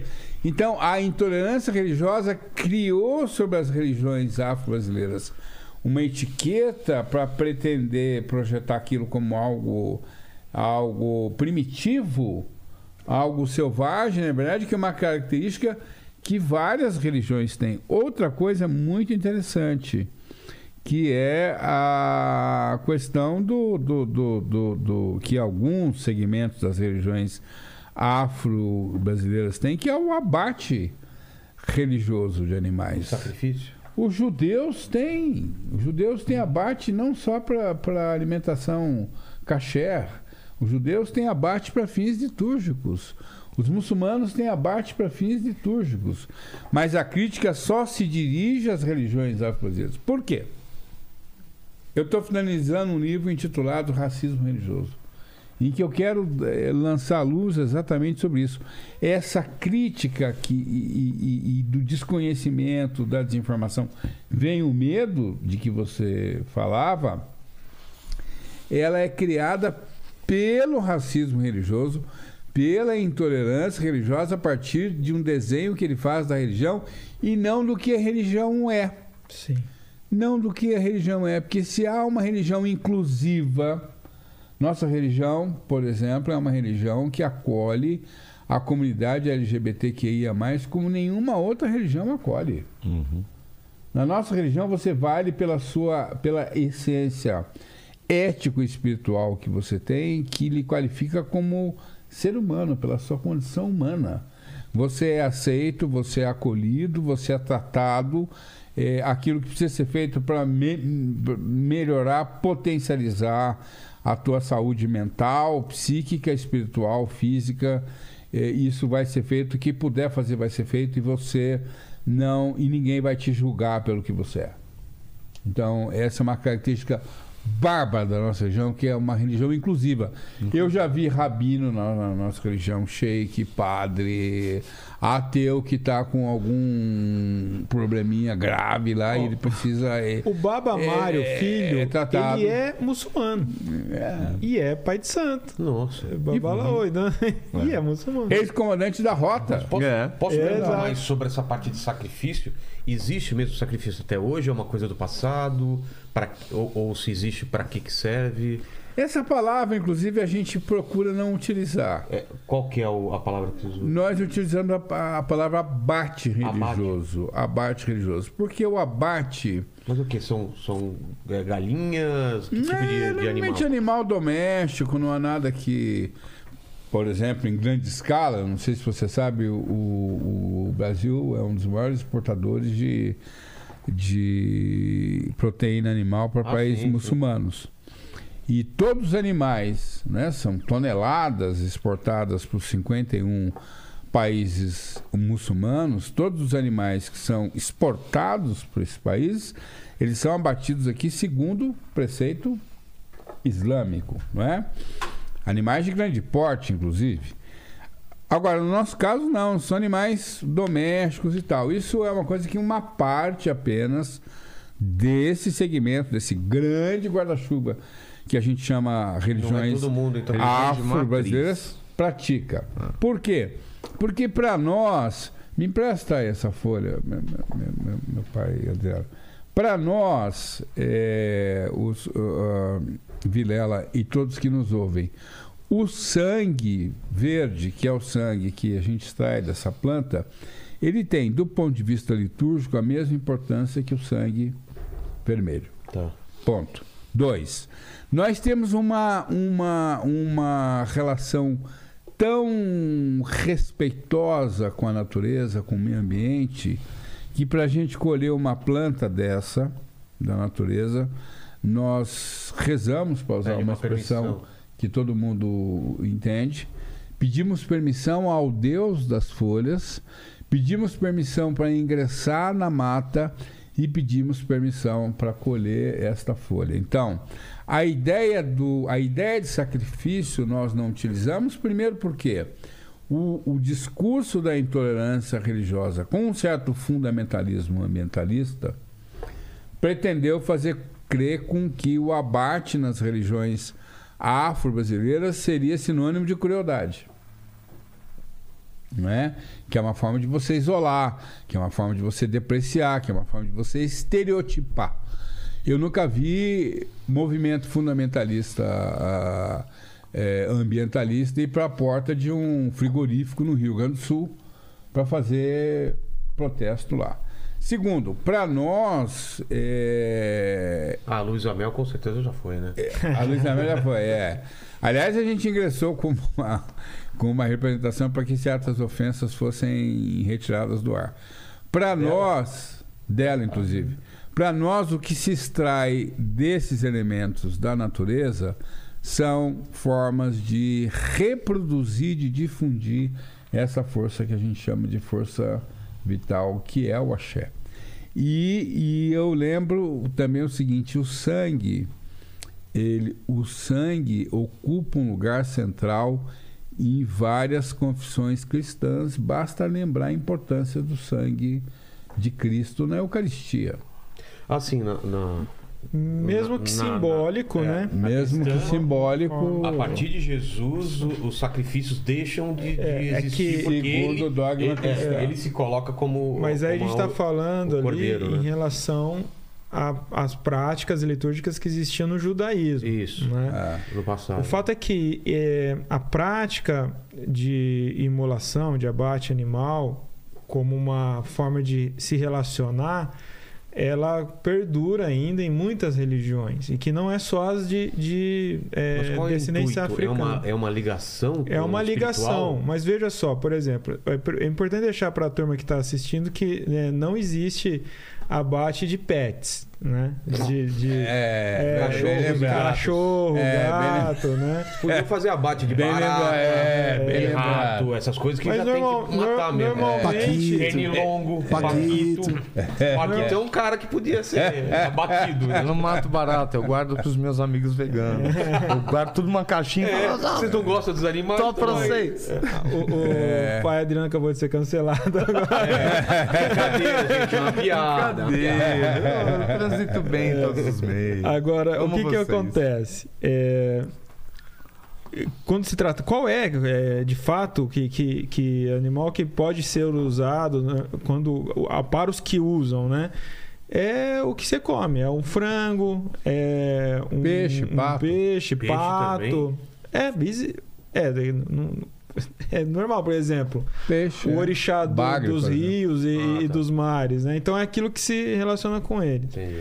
Então, mas é o que está no prato das famílias normalmente. Então, a, a, por isso que o doutor Ed está trazendo isso, porque é uma discussão mais profunda. Tem a, a sustentação do doutor Ed no, no, no Supremo que foi incrível que ele começa falando isso. Eu até deixo para você falar, né? Ele estava defendendo essa questão da criminalização do abate religioso em nome não só das religiões afro, mas de todas as religiões que o fazem. É, e começa ele começa falando isso, ó, eu estou vendo aqui muitos dos senhores de sapato de couro, e você cria um constrangimento é. coletivo ali, né? É, porque e... foi pro Supremo. Desculpa, Rodrigo. Só não, é... quero que o senhor fale, eu tava jogando a bola. É, eu, eu, eu fui pro Supremo agora. porque a, a turma tava contra a macumba matar galinha. Aí esse negócio foi uma ação que teve início lá no Rio Grande do Sul, em 2004 e tal. E eu me lembro que alguns dias antes eu fui numa churrascaria, que eu vi até que fechou essa. uma grande churrascaria que tinha ali na, na, na no centro de São Paulo ali e tal. Eu não vou dizer o nome aqui porque eu não sei se pode e tal. Pode. A Vento Aragano, que eu acho que é uma das melhores é, churrascarias de São Paulo. Tinha uma na, na Rebouças. Na, na Rebouças, na Rebouças, é. Rebouças. E aí numa mesa, porque eles, eles não sabiam bom. quem eu era tal, e tal. E devia achar que eu era um angolano, porque lá não, não entrava preto lá para poder. Pra, meio que era caro, segundo que. Enfim, é caro né? demais, é. É caro, né? Nossa! O negócio ali, você deixa o salário é. ali e tal. E aí na minha mesa, o cara tava lá partindo uma picanha. Sangrenta. Aquela boi sangrando. Sei, aquela ah, boi. Que é o que eu gosto. É aquela que eu gosto. E tacando a lenha no julgamento que ia ser no Supremo. Absurdo matar animais. É. Esses sanguinários, aqueles sangue Coisa e tal, quer dizer, enfim, eu fiquei olhando aquilo ali.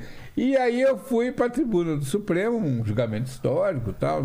Aí eu tava lá sentadinho, eu já tinha feito um, um roteirinho ali e tal. E, e tentando ser light, porque a turma, alguns acham que eu sou meio enfático, falo alto tal. Eu falei, olha, eu, hoje eu vou ser o Edinho Paz Amor. Eu vim aqui cheio de macumbeiro no Supremo. Os ministros, alguns tomaram um choque ali quando viram aquele monte de macumbeiro de preto ali, com a tabaco, aquelas roupas, aqueles negócios e tal. E eu já me aproveitando disso, porque eu falei, isso aqui vai dar uma desorganizada nele, né? e aí, o, o, sempre que falou antes de mim, da Associação de Proteção dos Animais. Mas eu, advogado, dizem que advogado tem algumas utilidades, nessas utilidades eles eh, tentam se esmerar. Ele estava exatamente do meu lado com um sapatão de cromo alemão. Eu falei, nossa, até um dia eu quero quem sabe num carnezinho aí que eu pague alguns anos, eu consiga comprar um sapato dessa qualidade, cromo animal importado, alemão importado tal. Fez um discurso efusivo, viu? Entusiasmado, eloquente, Defende favor... mesmo, defendendo Não, mesmo. Né? Defendendo, sou contra esse negócio de animal e tal. Usando um cinto de couro, usando um sapato de couro. Aí eu fui pra tribuna. E disse para os ministros, os ministros até tomaram um choque, mas esse negão aí falando, o que esse negão está achando e tal. Bom, o resultado até foi bom, a gente ganhou por 11 a 0. Mas eu falei, olha, eu prestei muita atenção no que os narradores disseram aqui, e prestei atenção nos sapatos dos narradores também, porque o sapato de couro animal.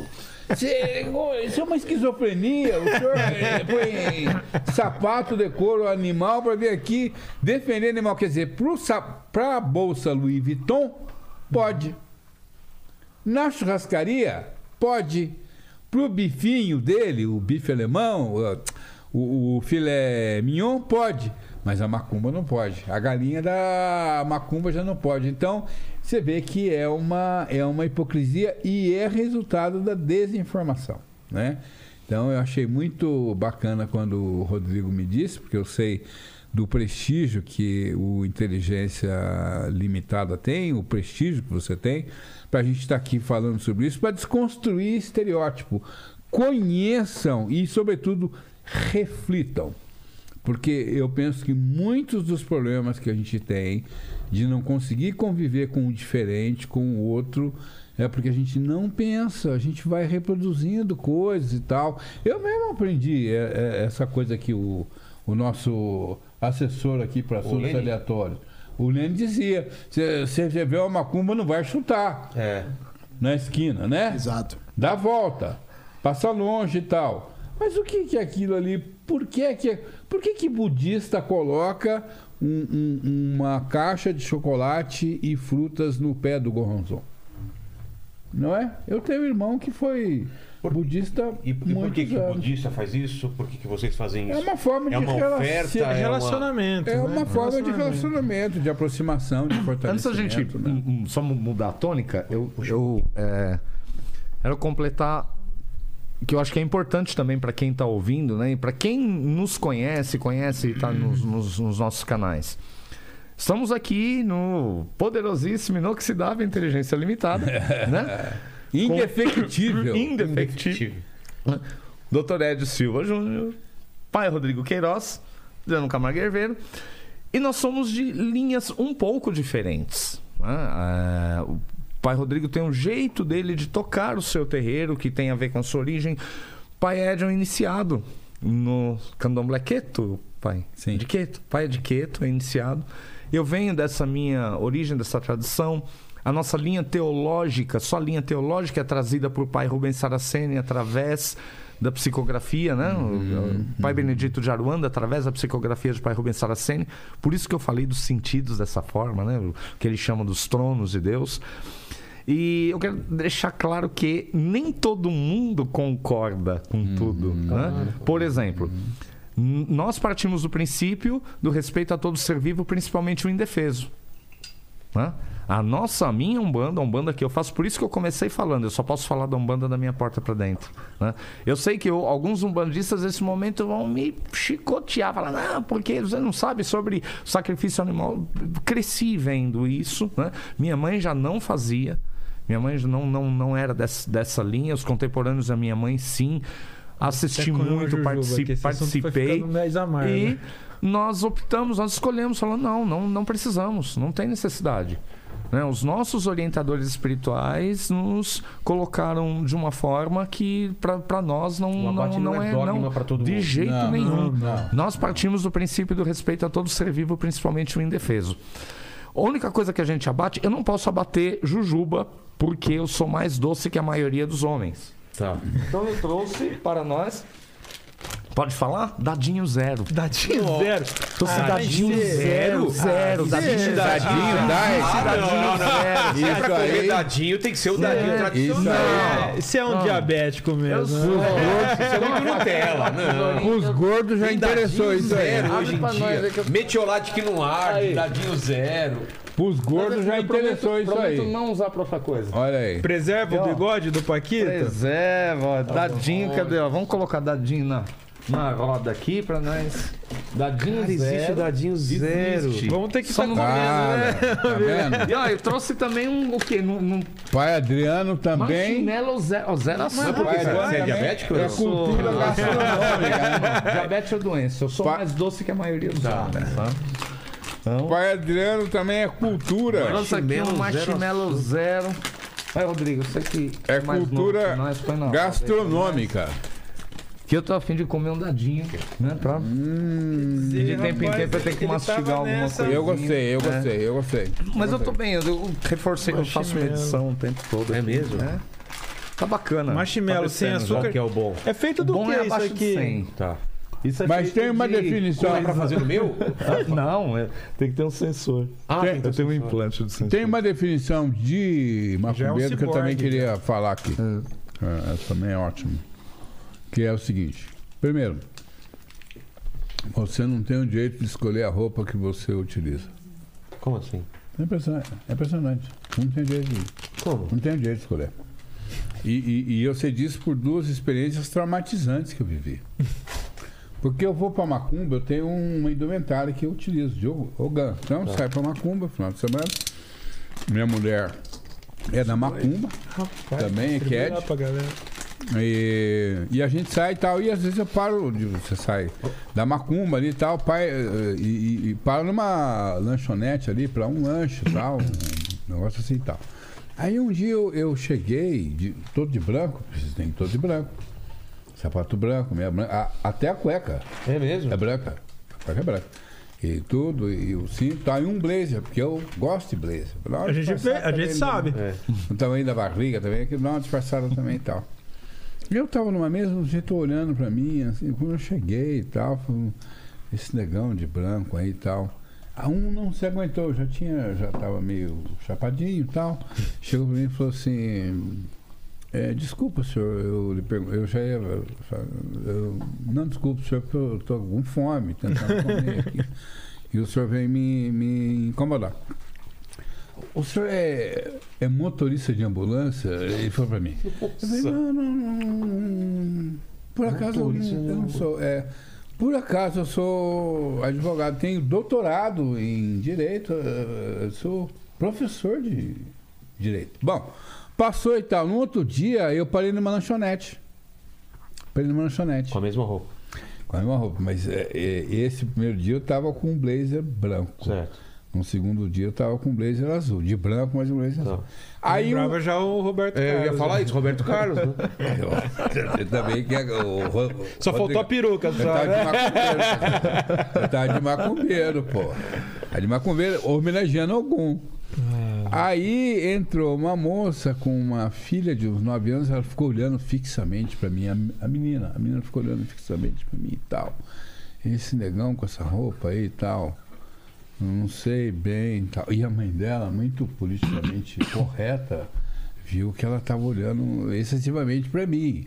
E aí, e- talvez para me livrar, né, me, me, me, me tirar aquele peso do olhar da menina, ela disse pra menina bem, bem alto para eu ver, olha, veja como os médicos se vestem bem. Eu falei, pô, me promoveram. Quer dizer, Era motorista de ambulância, agora já é médico. eu sou médico. Mas você vê a virulência do racismo religioso. Porque você não pode escolher a cor da roupa que você traja. Não é impressionante isso, Bilal? Não é impressionante? Mas eu não sabia disso daí, não. É. Vocês e, têm a- e a gente vive isso todo Eu dia. sou branco. E eu sei do que ele tá falando. O, com o doutor e pros meus irmãos de pele escura, acho que é mais ostensivo ainda, dado a, a pele, né? Mas eu, e acho que o pai Adriano pode dizer umas coisas, eu sou branco e eu, desde sempre, né? Desde antes de acabando com o ser. dadinho lá do. Né? É É, bom, cara. É bom pra caramba. cara de boca cheia. é, sem, A banda é sem açúcar, mas é bem doce, né? É gostoso. É. E, Existe vida no sem açúcar. É, e, e é isso a gente entende. Isso eu, eu vivo ainda hoje e já vivi com mais ostensividade essa sensação do que é o racismo religioso, que é o que o Dr. Edio defende tanto. Você é julgado pela sua crença, mas o que está por trás disso exatamente? De onde vem essa violência? Porque a princípio é mesmo? É intolerância religiosa mesmo? Mas como que se construiu essa ideia na sociedade, no imaginário coletivo, né? E aí você vai entender historicamente que é desde o processo de demonização e demonização de tudo que é do preto. Então não importa se é branco, se você se declara é que você bate tambor, assim como o preto o faria, né? na- É na do sua religião. babado? É, se é, se é dessas religiões que já foi demonizada historicamente, então você vai sofrer as consequências desse tipo de racismo. E a gente está num, num nível de discussão muito avançada nesse aspecto jurídico, filosófico, sociológico, para entender essas manifestações. Por muitos anos, a gente veio se defendendo, e o Dr. Edio é o, o nosso super-herói judiciário Obrigado. histórico, né? Liderou e venceu uma causa é, importantíssima contra a Record. Né? Que do- se arrastou 25 anos, né, doutor? 15 Depois, anos, oportunamente, 15 anos. acho que vale a pena comentar o que, que significa o peso disso e dos poderes envolvidos disso. Que, Record que barra Igreja Universal, né? isso. É, os Não é? programas que, Programas que, religiosos, hein? que Não falavam- Tava necessariamente- processando os mutantes, por exemplo, que a novela. Não necessariamente nessa ordem, né? Não É. necessariamente nessa ordem. É, É. Igreja Universal barra Record. Era, né? Exato. Mas enfim, para concluir, então é isso, né? Você é, é literalmente perseguido, você é maltratado. No e a gente por muito trabalho, tempo falou de intolerância, intolerância, intolerância, mas não é. Há uma camada ainda mais é, perversa. O que a gente chama de intolerância é algo que teoricamente seria facilmente resolvido com uma conversa. Porque eu intolero aquilo que eu não entendo. É uma camada de ódio, praticamente. Agora, o o racismo não. O racismo você não, não resolve com a conversa. É outro, outro, outro processo. É outra raiz.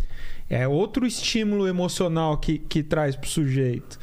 Aí sim você começa a entender porque apesar de tanta campanha, de tanta divulgação, de tanta tentativa de diálogo, a gente, é, enquanto sociedade, a gente não avançou nisso daí. Mas eu posso estar errado, mas eu não sei onde eu li, se eu vi essa pesquisa, que é, a Umbanda tem uma, tem uma grande população branca A maioria. e, a, e a, o- o- é, vamos falar de Igreja Universal, essas neopentecostais são é, é, muito de pobres e pretos também. Então é, É, é meio esse é o congruente. paradoxo, esse é o paradoxo. Não é paradoxo. Por que, que é um racismo? Por que, doutor? É, vamos lá. Por que não é um paradoxo? Não. Explique pra gente. Ah, ele ele vai falar. Não, já que Mas não. adoro isso. claro, né? Você entendeu, né? Esse paradoxo. Como que é? Não, não, mas eu já quis enfrentar isso aí, viu? É? Já quis enfrentar isso aí, porque é o seguinte. Eu sempre digo o seguinte: por que, que a base da macumba é branca e a base da neopentecostal é negra? Por quê? Bom, quê?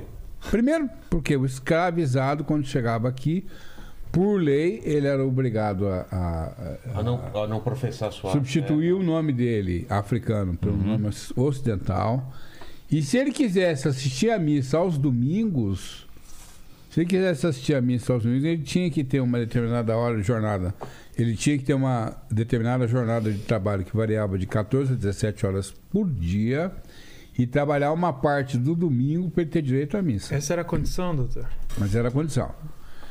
Então, isso não é uma coisa que vem do ocaso, não é? Agora, por que, que a negrada está na base neopentecostal? Primeiro, porque determinados discursos neopentecostais propagam a ideia de um paraíso na terra de fácil acesso que eu nunca vi. Que é o. A prosperidade. A né? teoria da Teolo- prosperidade, que eu nunca vi. Teologia da pro- prosperidade. É, eu nunca vi, por exemplo, um preto.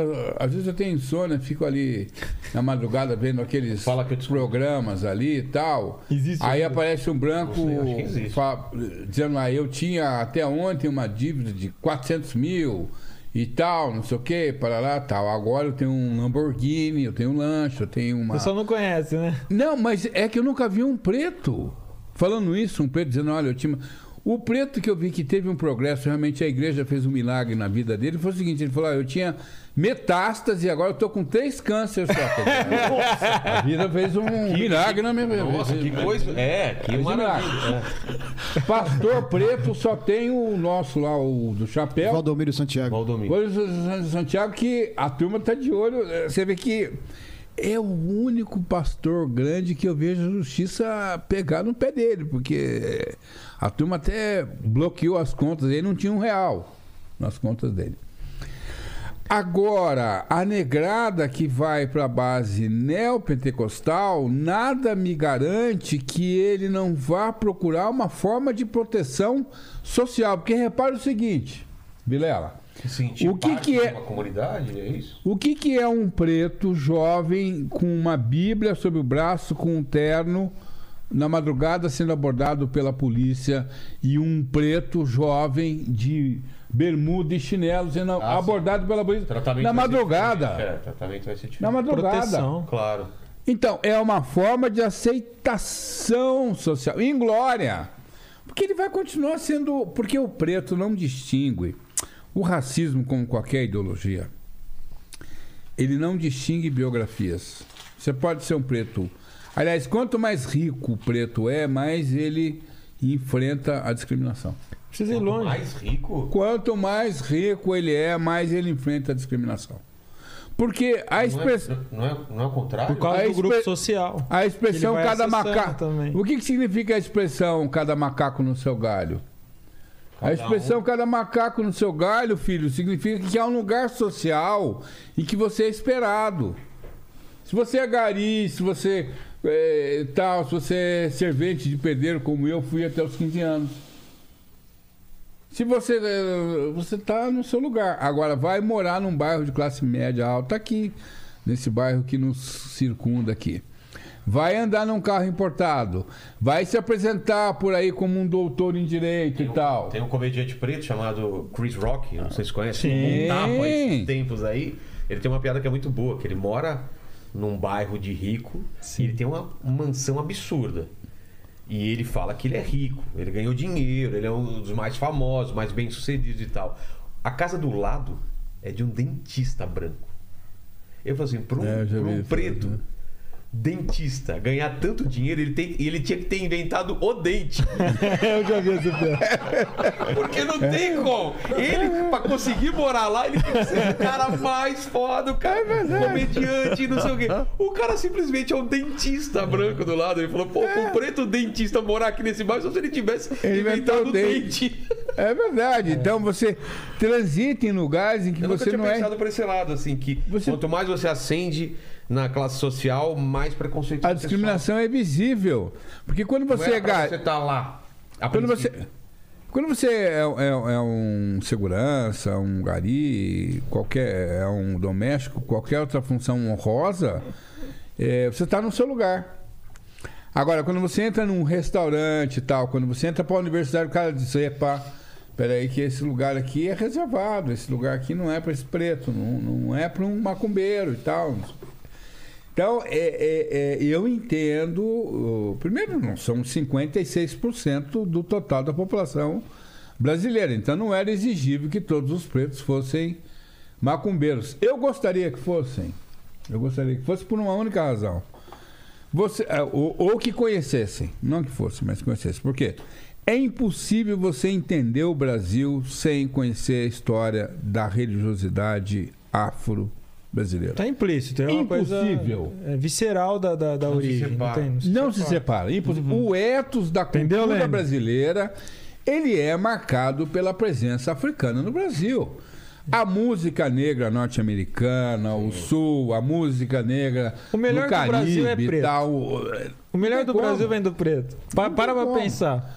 Agora, eu gostaria que essa porta que eles arrumaram, esse atalho de aceitação desse certo, mas pelo que eu O tô você vendo, fala é do, do, do neo- neope- de virar neopentecostal, mas pelo que eu tô vendo não tá dando certo. Mas tem aquela sua fala que eu acho importante pra você concluir do, do, de exigir do preto que, além de tudo. É, além de tudo, pô, o cara é preto, você quer que ele seja macumbeiro também, quer dizer, o fardo fica pesado Ah, de demais. preconceito em cima de preconceito. Preconceito de- O cara Mas é preto, curioso, ó. Eu pratiquei capoeira né? um período. Você é macumbeiro também, pô, quer dizer, não, não, vamos dar uma aliviada. Não, não, eu gosto de, de- de jazz e tal. Eu Mas não o Lene, gosto de que- o Lene que tá pagode. se transformando em um preto velho, cada vez mais. Cada vez É, mais. é. Esse, ó, tá ficando cada vez mais branco, hein, E o cara? cabelo também. E, ó, e não é só na macumba que há o preconceito com o negro, não. Em todas as religiões tem. Também É tem. mesmo? É mesmo. Você, você sentiu É, isso Tem, na igreja? tem mesmo? bastante, bastante. Tem Ah, muito é bom assim saber. e é é, de muitos, é de é- longos anos, não é de hoje.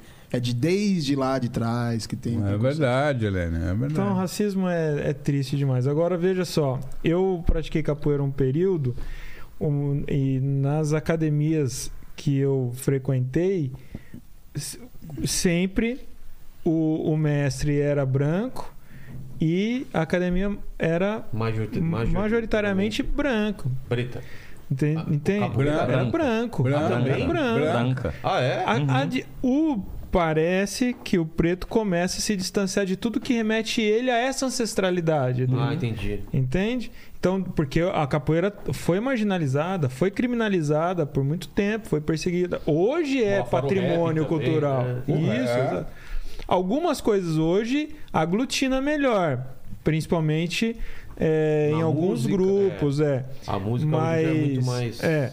Então, assim, nas religiões é muito curioso. A gente falou aqui da Umbanda que ela é, é majoritariamente branca e E o ela é... candomblé também. Candomblé viu, também. Candomblé, também, cara. Candomblé Com exceção de, de- Você vai na Bahia, Bahia É, claro. são mais escuros lá mesmo, né? A população.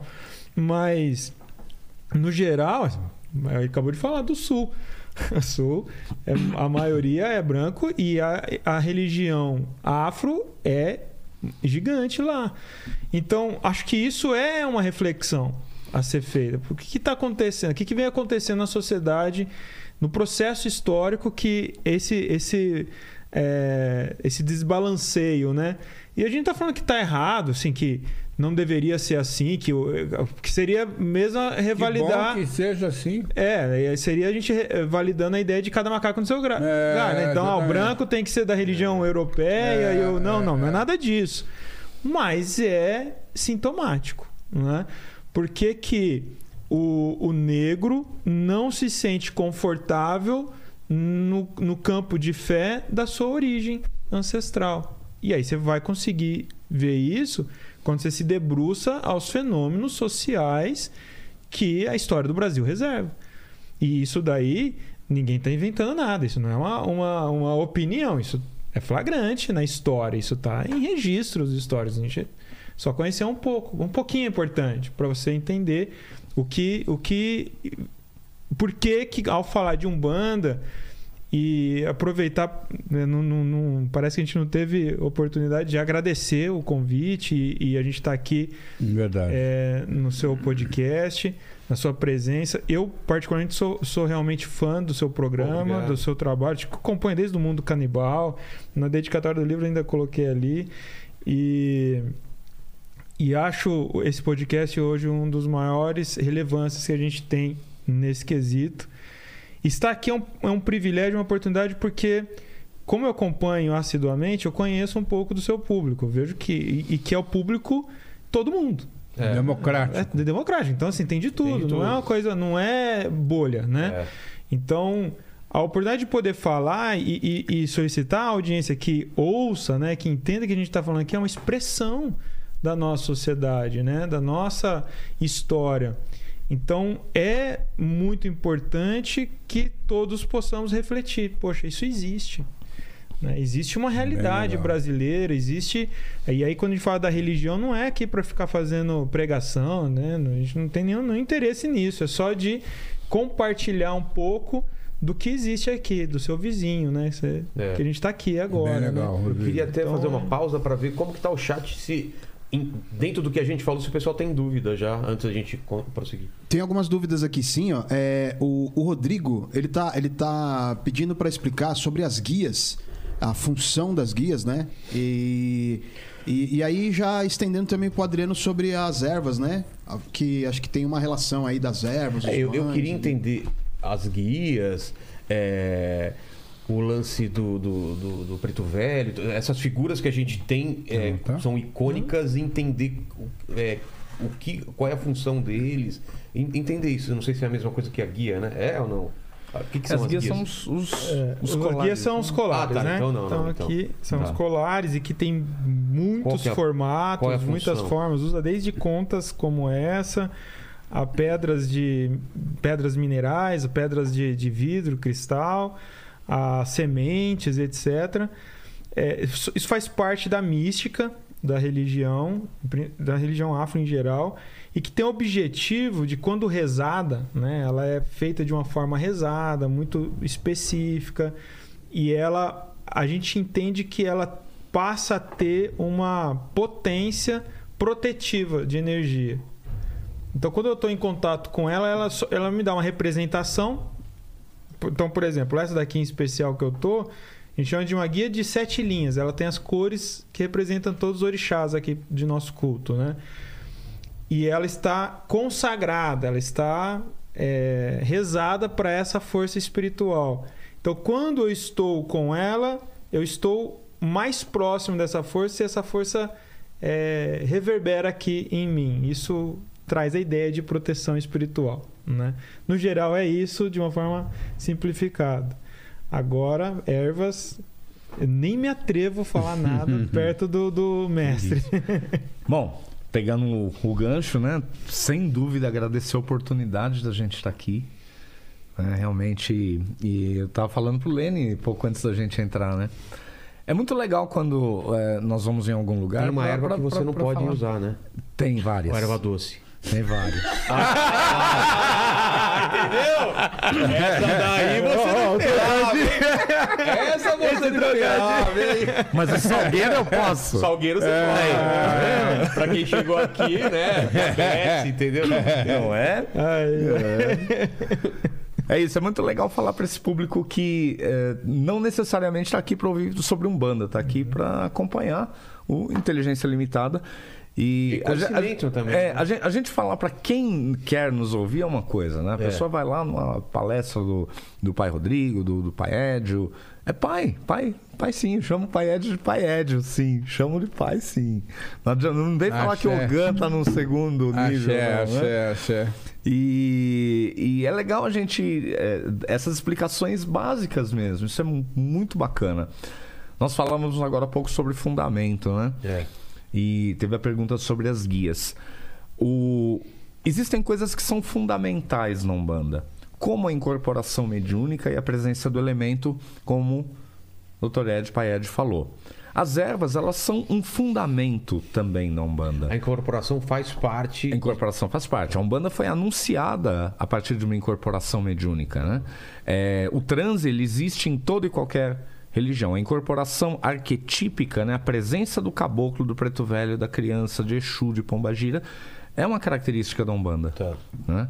É, de outras religiões também, o Pomolocô, né? por exemplo, o Paed pode falar um, um pouco sobre isso. É, mas são, são nossas bases, é fundamental. O uso da erva é fundamental na Umbanda. Agora, como eu uso a erva é particular. É particular para Umbanda, é particular para os candomblés. Para algumas pessoas vão olhar e falar assim: Pô, esse cara é louco de ir para ir para o podcast levar essas ervas sagradas, nossa, e falar e pegar a erva e ir lá no, porque tem gente que não que acha que, é, tem gente que acha que não pode tirar do ambiente não sagrado. pode assim como o, o, o, a roupa. Quando o doutor Ed falou né nós é. não temos o direito de usar a, a, a roupa é, às vezes é, é, é, é complicado às vezes ser todo de branco em algum lugar e ser julgado por isso. Mas nós podemos usar toda a roupa que a gente quiser. Há, um, há, há hábitos né? Não precisa Dentro... entrar de branco. Não não. Nós não nós podemos usar a roupa que a gente quer no nosso dia a dia. Não, mas numa. Numa gira de aí, branco. Mas existem casas que, que trabalham de roupa colorida. Né? É. é. Nós temos trabalhos específicos dentro do terreiro que o uniforme é outro. Ah, entendi. Os trabalhos de esquerda, como falamos, de Exu, Pombagira, o, o, o uniforme é preto ou preto e vermelho. Tá. Né? Isso não quer dizer que nós estejamos dispostos a fazer algo fora do nosso propósito, Entendi. da nossa espinha Isso é dorsal. especificamente é... na Umbanda, né? O, nos ah, candomblés, aí sim. já o colorido, uhum. as cores ah, tá. dos orixás são bem presentes. Né? É. Isso. E o uso das ervas está é, tá presente na, na Umbanda, vem da, da, de todas as nossas origens, da nossa origem indígena, né? indígena nossa origem africana. É, pegando esse gancho né, do, da música também como, como fundamento, é interessante que se nós pegarmos né, a, a, a escravização aqui no Brasil, né, na América do Sul e na América do Norte, nós vamos ver a permissão de uso de elementos diferentes. Por exemplo, a capoeira é, é, lutou para ser é, permitida, né? É. E o uso do, do tambor. Era proibido também? Era, mas depois né? Depois foi permitido. Foi, foi proibido. Agora, se nós ah, é? observarmos a escravidão nos Estados Unidos, não tem tambor. Não tem? Não, porque tambor é demonizado. Não tem tambor. Não tem tambor. Aí se usa o quê? Instrumento de corda, que as cordas eram divinas. Aí nós vemos, né? esse- o- o- o- vou- vou- vou- posso usar o. Tem que se reinventar, né? né? Posso usar para ilustrar. Opa, perdão. Rodrigo, Esse é- essa é a conga do, do exército, né? do terreiro. É uma. uma... Uma... É, é só um acabamento. É, né? então tem um, um padrão de. De acordo com o Lene, ela Que é lindo, boa, hein? né? Essa marca linda, ela né? é uma marca, uma marca Boa. se não me engano, é alemã, Menho. É Profissa. marca- É, top. O Lene podia bater aqui o tambor pra nós. Eu né? fiz. Ele é baterista, É, né? eu fiz. É. Eu fiz. Eu tava falando pro, pro, pro Adriano que eu fiz é, estágio com o Dinho Gonçalves, que era um, um- Ele tinha uma tese sobre ponto de Umbanda. Eu sei vários pontos de, de Umbanda. Legal. Que legal. Daqui a pouco Ponto nós é as batidas para incorporação O canto da gira. sagrado, né? é. É. É. Puxa o microfone mais pra você, por favor. Então, nós, nós vemos, por exemplo. Vamos lá, Lene. Não, mas da Vamos- erva, só pra entender. Das ervas, elas, elas têm um, um- um- uma Tem uma finalidade. função. uma Banho, finalidade- defumação, benzimento. Tá presente na Umbanda. Mas presente na cura Umbanda. também? Cura. Cura é transformação. Elas estão presentes desde de forrar o chão do terreiro, na, presente nos nossos congás, que é o nome que nós damos para o nosso altar. Congá. Congá. Congá. Né? Congá. Presentes na, na- nos banhos de preparação, nos amacis, que são as águas de lavagem de cabeça. né? E nós temos todo um trabalho de ervas aí de mais de 20 anos, identificando ervas, classificando ervas, colocando-as né, de um uso, o- o- colocando o uso da erva de uma forma simples, objetiva, ao alcance de todas as pessoas, independente do iniciado, independente da pessoa ser um religioso. Mas esse conhecimento Por quê? vem passado de geração em geração? Esse conhecimento ou é um- por, por iluminação, por, por Os dois. os dois? Os E agora dois. por livro também. É, É, o livro Do Rituais com. Ervas, né? Mas o, o- só Lene. pegando essa base do fundamento, Tá. né? É, Lene, tem um toque na Umbanda que nós chamamos na Umbanda e no, nos candomblés também de barra vento. Barra que vento. ele é assim.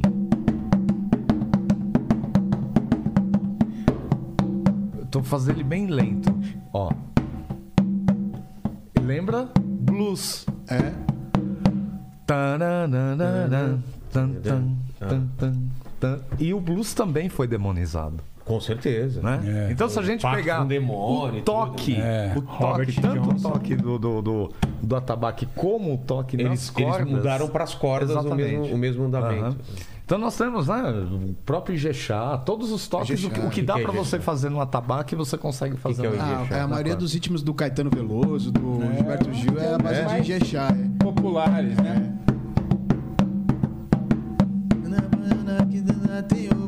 Preço Ah, tá. que Deus dá. E o de estádio, que o pessoal tem aquele ba- aquela batida de estádio, né? Que é bem. é que agora não pode mais, né? Antigamente tinha.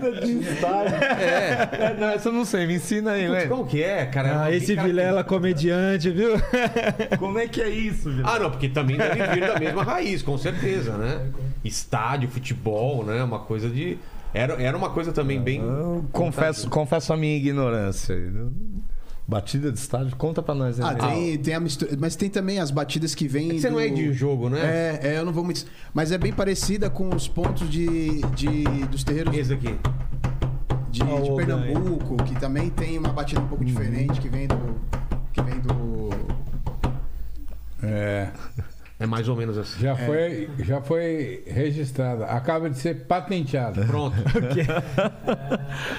e qual é a função dessa. da- A função das, das, das ervas é trazer. não, da- na- do- do- ah, do- da, da é. batida. Cada uma essa te aquela, é. Cada uma te colocar numa sintonia vibratória. Na Umbanda, há uma ecleticidade nas batidas. Nós temos cinco toques básicos, né? O Ijexá, Nagô, Congo, Barra Vento e Angola. Os cinco toques básicos, as suas variações. Tem a ver é- com- isso- também com a capoeira? Com... Também vai estar aprendendo a capoeira. É, a capoeira ela vai, vai usar tá o capoeira vai usar o do São Bento grande, São Bento pequeno, né? Aí são, são, to- são toques que É? são é, é, são variações dos, dos mesmos toques. Na Umbanda nó- é, nós temos essa liberdade. O Rodrigo falou de liberdade, Paed falou de, de liberdade. Eu acho que vale a pena a gente falar que é, liberdade é, leva a responsabilidade. Quanto mais liberdade você tem, mais responsabilidade você deve ter para que aquilo realmente seja pleno, ético, funcione. Né? É uma religião que nos empodera com a liberdade. Empoderamento é responsabilidade. Empoderamento é responsabilidade. Você é, é, fala assim, ah, legal, bacana, eu, tudo eu posso, mas se tudo eu posso é porque eu sou muito mais responsável por aquilo que está sendo dado para mim. Esse conhecimento das ervas ele vem, sim, de forma espiritual me pega numa base ali. Eu vi a minha mãe usando isso no, no terreiro, pegando erva no quintal, colocando na panela e, e, e fervendo e, e, nos oferecendo banho, hora da cabeça ao, aos pés, hora do pescoço para baixo. E eu, né, bom geminiano, era o único que questionava, falava assim: por, por quê? Essa por quê? E eu queria saber. Esse trabalho ele nasce da minha curiosidade da minha necessidade de querer entender as coisas que aconteciam e eu tinha essa necessidade. Por que eu preciso usar essa guia, né? Minha mãe, ela pegaria lá um colar de contas, né? E ia falar assim: põe isso aqui no pescoço, né? Põe esse colar no pescoço. Eu trouxe alguns aqui. São os meus de, de, de uso de semente, né? Esse aqui com semente, esse aqui semente e um cristalzinho. São colares do dia a dia, não são colares usados na liturgia. Né? As nossas guias, as litúrgicas, eu as tiraria do terreiro se nós estivéssemos indo para um cerimonial, algum evento litúrgico. Caso contrário, eu tenho os meus Entendi. colares aqui de, de sair, guias de proteção. Nós chamamos de guia tanto os nossos colares como os nossos espíritos guiadores. É, quando falou de guia, eu né? imaginei que era isso é. que estava perguntando e não era, né? É, na verdade era das, das guias, tá. é. As guias, né? Os colares. Então essa, daqui, essa aqui é uma guia. É, Coloca aqui para focar na mesa, Adri, para ver. A guia verde e branca, né? Esse aqui é um brajazinho, pode pôr a mão, não tem problema não. Trouxe alguma para dar pro. Tô arrumando Hã? lá pra. Vilela? Vamos pôr uma no Vilela. Não, tô arrumando lá pra, pra, pra mesa. Lá você, pra... se alguma você pra gente pôr no Vilela? e você quiser colocar no pescoço, fique à vontade. Deixa eu ver, deixa eu ver. Só que você promete me devolver. Não prometo. Isso daqui não é presente, né? Dá pra e é útil. aí, é, Paquito? Qual é a função, então, ela, ela tem uma função. É, você falou das cores, né? Sim. E aqui. As cores aqui simboliza também. também sim, ou não? Também. Aqui a função é o, o elo energomagnético, de energia sim. e magnetismo. Elas nos colocam em sintonia com um padrão de energia e magnetismo que vai propiciar a nós segurança, proteção, a própria sintonia de um, um campo específico, como eu falei, a fé, o amor. Que sementes são essas? É que aqui? material é esse aqui? Esse, esse aqui é uma, é uma semente, semente de, de fava. E essa aqui? Semente de fava, isso aqui é semente de pau-brasil. Pau-brasil, Isso aqui é pau Brasil. É, essa, tá essa daqui é capim rosário, né? Ou lágrima de Nossa Senhora, coix lágrima. Né? E aqui um cristalzinho fumê. Essas aqui são, são porcelanas, né? Essa aqui é, a, a, é, o, é o simbolismo. Dia dia, mas se, se... Não, é, essas aqui eu posso, eu saio, trago para cá. É. Essas têm a ver com, com esse contexto de ervas com essa energia de uma, conhecimento. No ritual você usa as próprias de ritual. Ah, exato. E essas vocês não podem andar na rua, por exemplo. Ou pode. Não é recomendado, só se fizer sentido. Né? É? é. Para algumas pessoas isso é, seria normal. Para mim, não. O lugar das minhas guias é dentro da liturgia. Tá. Eu tenho meu brajá de formação sacerdotal, os meus brajás de formação brajá sacerdotal. É brajá é, é, o, é o, uma guia que você, você pode usar na diagonal. Né? A gente chama de brajá e ele é composto de mais um fio. Eu tenho meu brajá de pai Xangô, sou filho de Xangô, né? de orixá de frente. E de mamãe Oxum, então eu tenho meu brajá de formação. Isso, isso que eu já escutei, eu sou filho de, quer dizer Sim. o quê? Quer, é dizer, um... quer dizer que você vem sob a tutela de um determinado pai, uma determinada mãe. Esse sob a Quem tutela quer dizer... isso é você ou é sua? Não, é o trabalho. Isso aí, é, cada meio tem o seu jeito de, de fazer. Nos candomblés é, é feito através do, do, do oráculo, jogo, do oráculo, Mas jogo de búzios. Numa, no, no, começo, nas primeiras vezes que você vai, já, já se sabe Não, isso. depende do meio. Nos candomblés, sim. Na Umbanda, é convivência, relacionamento. Ah. Eu falo assim, desenvolvimento mediúnico é relação de amizade e confiança. Nós vamos aprendendo com essa, esse relacionamento com a espiritualidade. E vamos ali melhorando, aparando arestas, até uma hora que nós nos encontramos em algum desses meios. O orixá de frente, ele não necessariamente é a sua potência.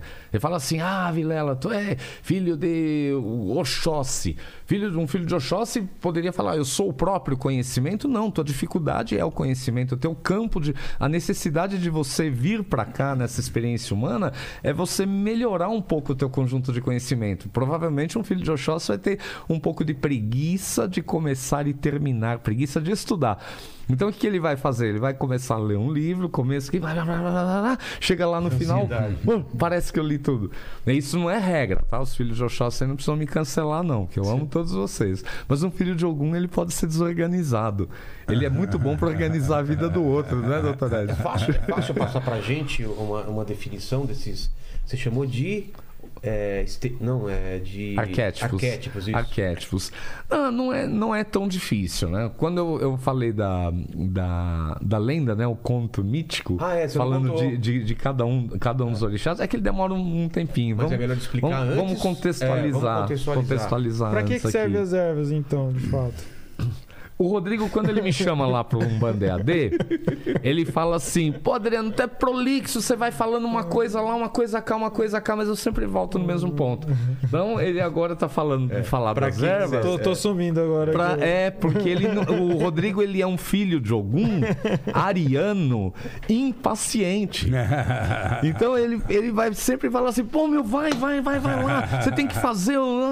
E fala logo da erva. A erva serve para estabelecer uma relação sua com a natureza. Cada uma tem uma potência, vai trazer uma potência energética, magnética, vibratória, e eu estou colocando as ervas no mesmo caminho das sementes que nós usamos aqui para os nossos colares, no mesmo caminho do som. Ah, é? Por isso que eu falei do som, que eu falei das Entendi. guias, eu estou falando das, das ervas. Porque não é, é não é um, elemento isolado, Rodrigo, Paédio, Vilela. Entendi. Turma. Não tudo é um é... elemento isolado, tudo está ligado. Né? Então, para que uma erva responda vibratoriamente, não basta ela estar tá lá na sua casa. Falar, ó, legal, eu vou lá na, no, no Garden, vou comprar lá um, um, um, vaso com arruda e vou colocar na minha casa. A arruda vai desempenhar uma função protetora. Ah, mas eu coloquei intenção. Energeticamente falando, nós precisamos colocar uma determinação. A intenção de você colocar é a ideia de você pôr ali. Né? Eu preciso colocar isso de alguma forma para funcionar. Esse pôr para funcionar foi o que o Rodrigo falou que a guia dele está rezada. Ah, entendi. É, Ele falou, a minha... Se não é só um objeto. No, se não é só um objeto. Se não é só uma planta. Exato. Uhum. Essas nossas guias aqui não estão... É só um exato, som que você está fazendo. É, elas estão rezadas. O que, que é a reza? Ela tem uma imantação ela pode ter ido a um ponto de forças, como nós chamamos os locais da natureza, a mata, a terra, a terra da mata, né? O próprio ambiente, uma cachoeira, a beira d'água, a beira de um rio, né? o alto de uma pedreira. E nós, são de pontos, uma forma, são, são pontos, pontos de, de forças. A, encruzilhada também é? A encruzilhada também. Porque é um cruzamento. É... Que é a convergência dos caminhos. É? é a convergência, o lugar é o ponto de, de união dos caminhos. Então você chega por um caminho e tem várias opções, ou, ou vende várias opções e tem um, único caminho. Um cemitério é um ponto de forças, campo da transformação, campo telúrico. Entendi. Né? E cada orixá associado a um desses pontos de força. Isso não quer dizer que Xangô more na pedreira. Você vai chegar lá na pedreira, tem um Xangozão lá, né, o guerreirão com os machados na mão em cima da pedreira. Não, pedreira é um elo entre nosso meio humano, nosso meio material humano e o meio espiritual, é divino, natural. Que separa espiritual Isso. do físico. Em alguns lugares essa membrana é muito mais fina Perfeito. e mais fácil de você fazer essa ligação. Perfeito. E de uma forma entender como portais, né? Portais, é, portais, portais naturais. Vórtices. Vórtices. Isso, exatamente. Então de uma Acabei forma de Sandman agora, que tem é, vórtice, né? Pô, muito legal. Pô, legal pra caramba. Tem um vórtice do sonho, entendeu? Então, então, de uma forma respeitosa, regrada, há regras para isso, né? Entendi. O Paed falou bem, né? Nós é, vivemos sob regras e as regras nos protegem. É, é pegando o gancho lá de trás de levar flores para manjar no Réveillon, Sei. é muito comum a gente ver as pessoas chegando lá, né? Na beira da praia, barquinho, pega uma, uma, Eu não trouxe flor aqui, mas a tá. pessoa pegar uma, uma, uma rosa. rosa. branca e chegar e falar. Toma! Toma aí, mãe manjar. Dá pra a gente imaginar a mãe manjar Tá, peguei. Vai, seu, Tafarel, tipo- seu pedido eu vou atender. É, é um Ou ela pouco joga diferente. de volta, passa uma criança, pega e leva pra É um mãe, pouco né? diferente a pessoa ir lá, pegar umas pétalas de flor, colocar na palma da mão, esperar vir aquela onda e de coração ali ela respirar É. e. Em nome de Deus, meu divino Pai Criador, em meu nome eu clamo a sagrada Mãe da vida, Mamãe Manjá. Talvez eu não saiba rezar igual os umbandistas, igual os candomblecistas, eu não sei fazer aqueles cantos em Yorubá, mas eu venho aqui de coração. Uma vez eu fui num terreiro e escutei o pessoal cantando lá, um canto lindo de Mãe Manjá que dizia assim: Iê, Iê, Manjá, rainha das ondas, sereia do mar. Como é lindo o canto de Iemanjá, só lembro essa parte. Então eu não sei como me dirigir, mas eu venho aqui na onde eu sei que eu vou encontrar a mãe da vida e peço a vossa bênção, a vida na minha vida. Então é isso, a Umbanda ensina esse relacionamento com o divino, com o sagrado, através do orixá, através do sentido, através da vibração do canto, através da erva. Mas, mas eu acredito que mesmo que você não tenha nenhum desses elementos, ainda é possível Claro, sem dúvida, porque a, o- a relação está Dentro. com a gente. É. né? A oferenda, é, ela estabelece uma ligação. Ela estabelece uma, uma, uma, uma ligação ali permanente. É, na Bíblia aparece como holocausto. É. O que a, a palavra holocausto na Bíblia é oferenda. né? Oferenda. Nós não temos o hábito, por exemplo, se permitir, não sei se aqui dá, a gente fechar o nosso encontro com uma oferenda. Não, mas tá longe ainda, calma. Eu sei. Ah, não, tá, eu não tá. tô falando de agora. Na hora que a Ah, gente tá. fechar, a gente fechar com uma oferenda. Podemos que- fazer uma oferenda, Lene? que- Uma oferenda de defumação. A gente queimar. Não vai matar ninguém. Não. né? Porque a gente não. Nem botar facão fogo, aí, né? O facão tá guardado lá. Nem botar fogo, né? E nem Botafogo. Mas do- dos arquétipos, então, Uhum. como que a gente explica isso de uma forma simples, assim, pra quem nunca... Nós temos na, na, na Umbanda os tipos humanos que nos remetem, eles nos é, convidam a, a- ao autoconhecimento. Eu falo a maturidade do caboclo, a sabedoria do preto velho, a pureza da criança. A Umbanda, ela ensina em silêncio. Em silêncio, assim, se você for num, trabalho de Umbanda, numa gira de Umbanda, pela simples observação, você já começa a aprender e conhecer um pouco de si mesmo. Por exemplo, você nunca vai ver um guia em terra reclamando da vida. Você nunca vai ver um caboclo chegar em terra falando assim, poxa, peguei um trânsito danado para chegar aqui. Olha, hoje eu tava com preguiça, eu não vim não. Né? Você nunca vai ver um preto velho dizer que ele é mais preto velho que o outro, ou um, não, um preto velho dizer que ele é mais pai Benedito do que o outro pai Joaquim. Nunca, você nunca vai ver uma criança negar a troca de um doce entre um e outro, dividir um brinquedo. Então, esse, o- o- a expressão do tipo humano está ali, na linha, na- na- na- nesse arquétipo das linhas de trabalho. O arquétipo dos orixás ensina a nós sobre nós mesmos. Por exemplo, o arquétipo de Pai Oxalá, essa a, a figura o ancião, assim como o pai Obaluaê, assim como mãe Nanã, a figura do ancião, a figura do primogênito, daquele que veio primeiro, aquele que traz a ideia de Deus, o plano da vida de Deus, aquele que sabe qual é o plano de Deus para toda a criação. Os filhos de Oxalá são normalmente idealistas. São pessoas que têm muitos, muitas ideias, têm tanta, tanta, tanta ideia que às vezes tem dificuldade de encontrar a si mesmo de saber quem é, porque estão lidando com todas as ideias do mundo. Essa dificuldade, todos nós seres humanos viemos para cá para melhorar alguma coisa, né? para aprimorar algo, para aparar arestas. Eu brinco muito com o Rodrigo, eu falo assim, filho de algum veio para cá para aprender organização. Para né? Aprender a se organizar, se colocar, melhorar em si a organização. É muito bom para organizar a vida do outro, mas ele não é tão bom para cumprir Ah, horário. super não é? organizado, né, amor? né, né? Então, eu venho como filho de pai Xangô. Meu, meu desafio é o equilíbrio. Xangô. é o orixá da justiça, a balança de dois lados iguais, o machado de dois lados iguais. Isso não quer, não quer dizer que eu vim para a justiça. Talvez eu pudesse ser teu um, também é? um advogado mediano. Totalmente. É. É.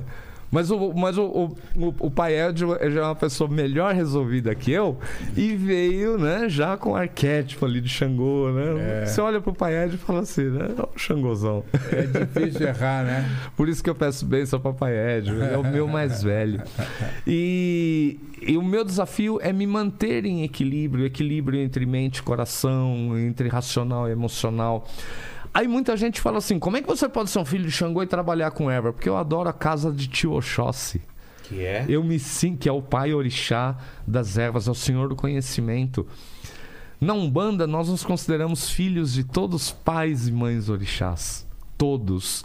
Nós temos um congá onde todos eles habitam ao mesmo tempo. A Pai Oxalá é atribuído o elemento cristal, por exemplo. Né? Um dos elementos, o elemento cristal. Só por causa do, do, cristal, a pedra em si, o cristal de quartzo, não. Mas também por um efeito do cristal que a gente encontra lá na física, que é a refração. Entra a luz branca e ela é quebrada em sete comprimentos de onda. Então, se é ele que compreende a ideia de Deus, sem Oxalá que está o plano mental divino, é ele que recebe a informação e a distribui a cada um dos componentes da criação. É uma forma um, um tanto lúdica de, de, de olhar para um congá, sem dúvida nenhuma. Mas para a gente é, é, é, ol, olhar o congá é o nosso altar. Ah, tá. O nosso, nosso altar. O nosso altar ele é plano. Né? Meu querido pai Ronaldo Linares, quando ele procurou o pai Zélio Fernandino de Moraes é, para é, entender o surgimento da Umbanda como uma religião organizada que ele, que ele conhecia, ele tinha uma pergunta básica: por que, que nós temos uma religião é, com uma, uma, mitologia africana, com práticas indígenas, uma, uma, um chão de terreiro indígena e um congá católico, um altar católico, uhum. né, com imagens de santos católicos? O que é essa religião que tudo converge nela, né? Nós temos práticas naturais. Dentro da, da, da, ideia africana, não são todas as ervas que eu posso usar, eu não posso usar tudo da cabeça aos pés. Se você pegar a cultura indígena, eu posso. Isso está na Umbanda dessa forma. Né? Em alguns segmentos nós podemos usar de tudo, outros não podemos. A maior parte das pessoas acaba não usando por quê? é a ideia do, ben, do benzimento. E eu não faço assim por quê? Porque minha mãe não fazia, porque a mãe da minha mãe não fazia. E por que você faz assim? Porque minha mãe fazia, porque a mãe da minha mãe fazia, a mãe da mãe da minha mãe fazia também, eu faço. Aí alguns preceitos. Ah, eu não como carne durante a quaresma. Talvez você não coma carne porque não come. Eu como pouquíssima carne, mas como, né? Ah, Eu como pouca. É, eu não como carne durante a quaresma. Por quê? Não sei. Né? Porque dizem que faz mal. Se dizem que ouvi dizer é péssimo. É péssimo para a religião. É péssimo para a magia natural. Eu sempre brinco com isso nas aulas, né? Eu trago vários tipos de manjericão, por exemplo, e falo: se você entrar lá no, nos mecanismos de busca, eu falo, eu quero um banho para prosperidade. Vem lá, oito folhas de manjericão. Aí você tem manjericão roxo, manjericão comum, manjericão sagrado, manjericão. Alfavaca é manjericão. De qual manjericão você está falando? Né? E qual dessas folhas? Ah, uso que você tiver, então usa manjericão comum. Legal, bacana. Está falando oito folhas por quê? Por causa da quantidade ou por causa do número? Se for quantidade, é erva fresca ou erva seca? Se for número, é numerologia pitagórica ou cabalística? Aí o cara fala, isso é chato, né? Claro, se alguém não for chato, nós nunca vamos ter respeito. Nós sempre vamos, vamos, vamos ser tratados como uma religião de margem, ou uma religião marginal, poderia dizer, né? Uma religião é, como mística, falar isso é curandeirismo. Né? Isso aí não, não, não, existe. Claro que existe, existe muita ciência no uso da erva. Esse trato energomagnético aqui com a erva é algo incrível. E algumas pessoas têm essa facilidade. Não tem gente na, na jardinagem tem dedo verde? Não tem pessoas que eu, acho que todo mundo conhece um dedo verde e um dedo podre, né? O seca pimenteira a gente também conhece. A pessoa que de repente vai lá na tua casa e o pé de arruda morre, né? E por que que o pé de arruda morre? E o que tem essa pessoa que faz morrer? Isso na religião ele está desenhado ali na, na, na, figura, no uso do caboclo, o pai caboclo, o caboclo de Ogum, caboclo da vibração da lei, né? Ele vem lá com a espada de São Jorge na mão, passando do lado do consulente, benzendo, né? O, o, o, preto velho com galinho de arruda ali, vou benzer, vós me ser, vou curar, vós me ser. Nós vemos isso ali da, dessa forma prática. Uhum. E o que ele tira dali? O que é que tem? Né? Ele reza. Ele vai pegar, preto velho vai pegar ali um, um raminho de, de arruda, assim como eu dei o exemplo da reza das pétalas de, de flor lá para depositar para a mãe manjar. Pai, pai velho vem, vai pegar o raminho de, de arruda, vai benzer o seu médium ali, né? Vai benzer, vai pegar vai fazer a sua reza ali silenciosa e daqui a pouco vem um consulente e ele benze a pessoa. Um benzedor sabe fazer isso, muitas vezes de forma empírica, né? Ele é, pega aquele raminho de erva, ele sabe que tem que fazer um sinal da cruz, e o sinal da cruz não é católico, a gente tem que lembrar disso, né? A gente está falando de alto, baixo, esquerda, direita, nós estamos falando dos quatro polos cardeais, norte, sul, leste, oeste. Ele faz um sinal da cruz em si, ele benze, guarda, protege a si, prepara o seu campo para entrar no campo energético do outro, no corpo espiritual do outro, nos chakras do outro, no perispírito, no psicossoma, chame como quiser, da forma que quiser que vai estar tudo certo. Aliás, tem uma coisa que é legal a gente lembrar: não tem nada mais errado do que achar que o outro está errado, né? não tem nada mais errado do que achar que o outro está errado. Isso aí pode ser a frase lá. No, como é que é o, o Elon Musk? Nem, é, nem, tá, nem tá errado. É. Mas continua lá nos, no, no, nos arquétipos para a gente não, não, não, não vou, Não é, vou perder. Não, né? não vou perder. Ah, então. Você é, é ariano também, Diogo? Sou escorpiano. Ah, tá. Escorpiano, a gente se entende. Só, só para constar, assim, só eu que tô cobrando. é. É, eu. A gente falou de dois. Eu sou geminiano. Sim. São quantos no total? Não, são diversos. Bom, não 256. Não tem, a gente, não tem como a gente é falar, falar, de, falar de todos, mas nós podemos falar, por exemplo, das bênçãos, as forças de Mamãe Oxum. É, é legal a gente entender que o, o, o orixá não tem a característica humana, ele tem a forma humana que nós damos a ele. Mãe Oxum, ela não é a, a deusa orixá ciumenta. Ciúme é uma característica humana. É. Ela é a mãe expressão do amor. Hã? Se de repente uma filha de Oxum exacerbada no ciúme, é outra conversa. É a mesma coisa de Mãe Ansan, a nossa mãe santa guerreira, aplicadora da lei divina, mãe do direcionamento. É a mãe que coloca cada coisa no devido lugar. Hã? Uma filha de Ansan não vem para cá com a espada na mão para colocar ordem na vida do outro. E nem para gritar e, e de um jeito grosseiro ser né, a, é, a, aplicação da lei na vida do outro. Isso é falta de educação. É. E não é legal colocar a culpa da falta de educação no orixá. Né? Aí a pessoa tem que se entender consigo própria e entender que ela veio para cá para direcionar a si mesma. Para entender que caminhos, direções começam dela. E ela começa a oferecer isso ao meio pelo próprio exemplo. Né?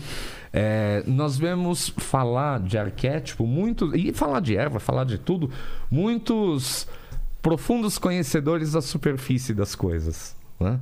Isso é interessante que está em todos os lugares, né, doutor é. No direito a, a minha também. dúvida em relação aos arquétipos é ela é, sempre vem relacionada a um tipo de, de ensinamento um tipo de voz, um tipo de comportamento, né? Comportamento, que que é? ensinamento, voz, é. desafio. O arquétipo ele está ligado ao seu desafio de vida, à sua característica. de falar, independente, né, da, da...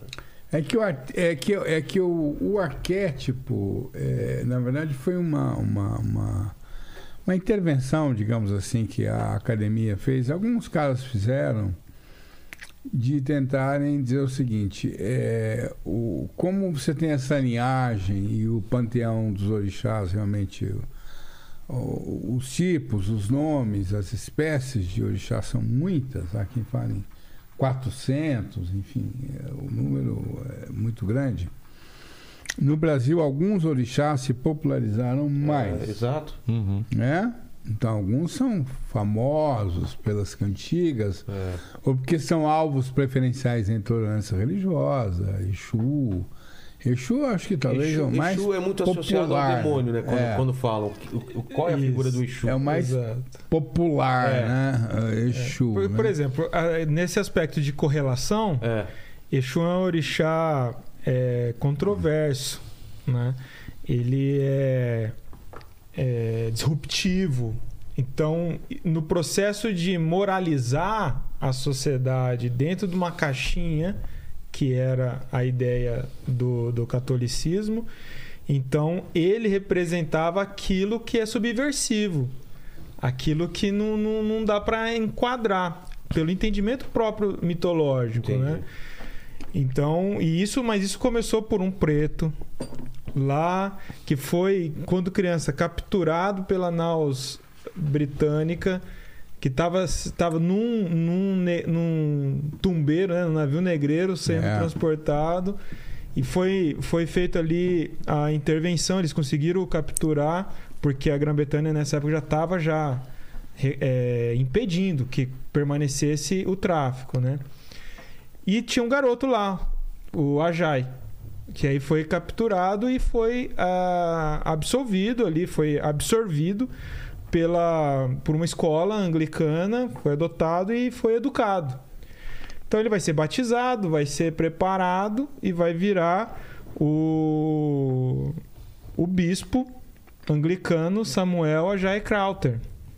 E esse vai ser um cara muito importante no final do século XIX, início do século XX, que em 1902 e- ele já teria antes, ali em 1890 ele constitui, ele escreve, né, prepara a gramática iorubá. Iorubá era só um dialeto, não era uma língua, né, ela não tinha regra.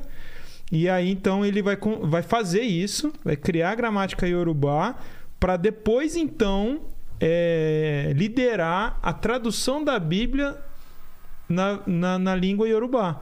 Então, com a missão, com vistas em catequizar a África ali, em especial a Nigéria, de onde ele vem, né? E aí então ele vai, vai aí já é um grupo de, de, de, é, especialistas na língua que vão fazer a tradução da Bíblia para a versão iorubá. E nessa tradução, como que ele faz a correlação? Onde está a palavra Satanás, diabo, ele traduz para Exu. Mas ele sabia que o que ele estava fazendo.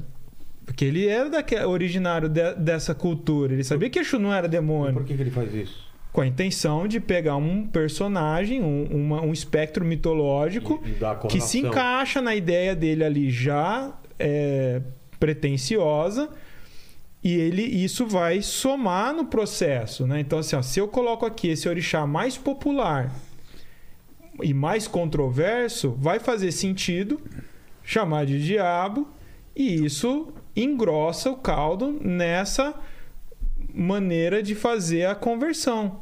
A hora que você chega na- em terra e fala assim: Eu tenho uma boa notícia pra vocês, vocês não sabem. Sabe o Exu? Então, rapaz, ele é lá o diabo que a gente descobriu.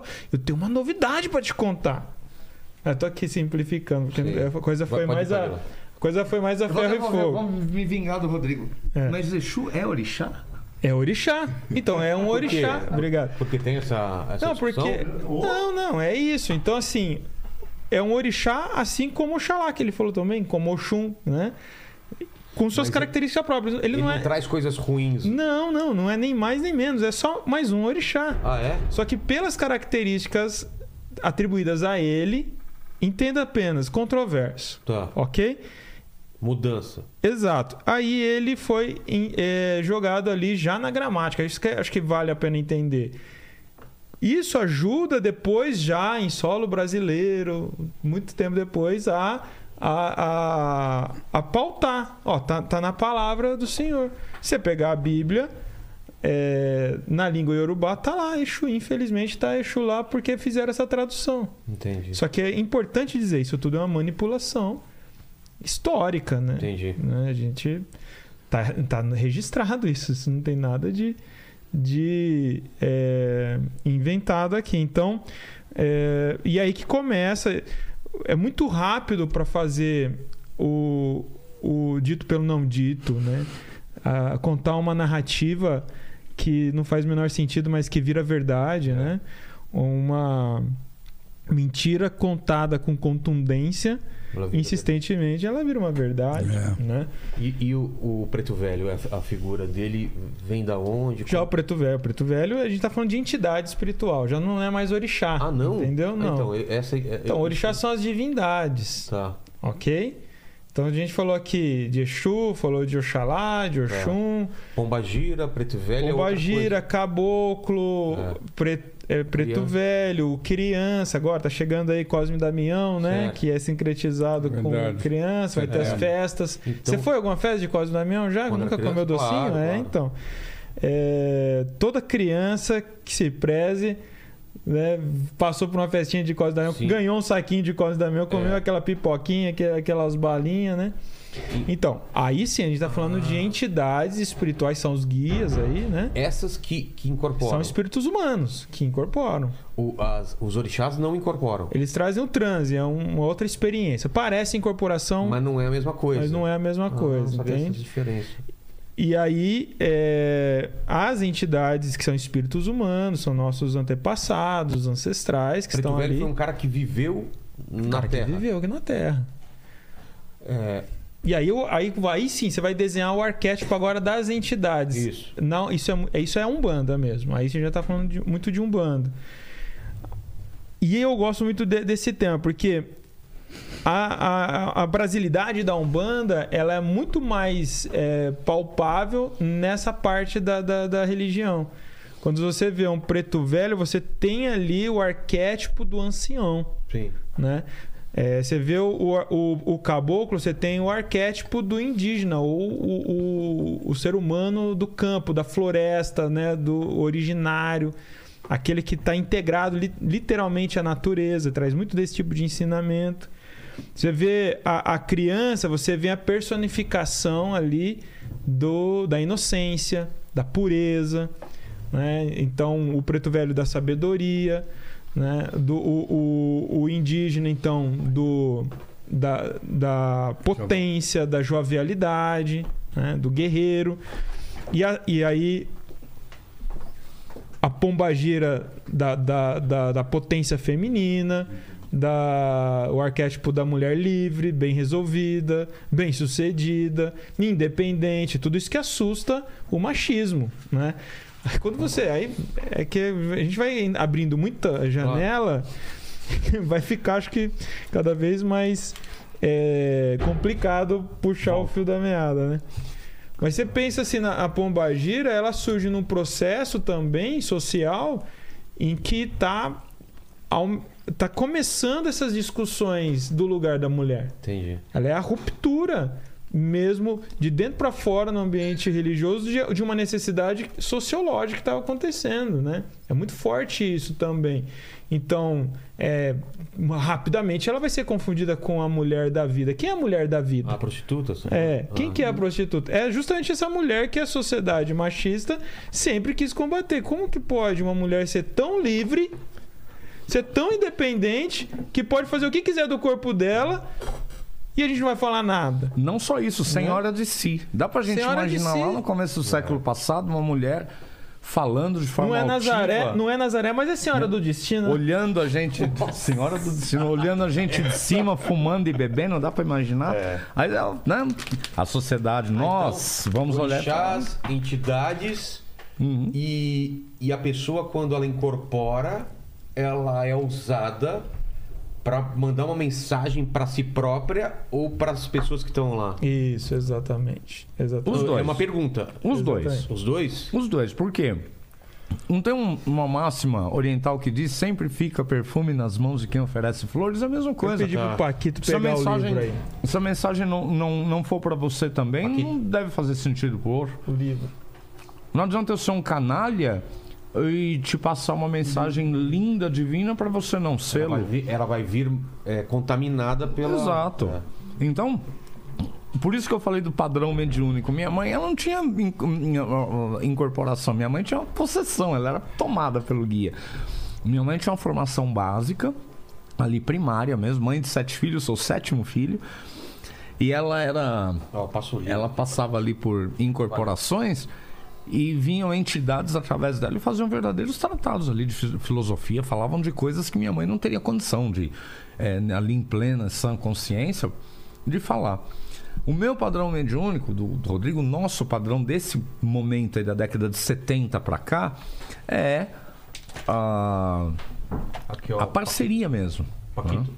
Vamos tentar ilustrar aqui pro, pro espectador, né?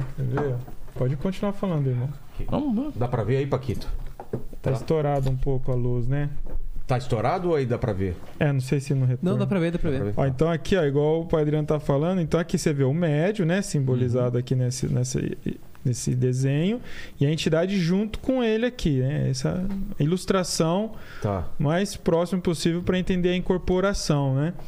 E essa seria uma consulente, uma pessoa que está ali sendo atendida Sei. por esse médium no transe, incorporado. Está dentro aqui de um ponto riscado, que é a magia riscada da Umbanda, né? É um círculo? Com vela, é um que é? círculo com símbolos, né?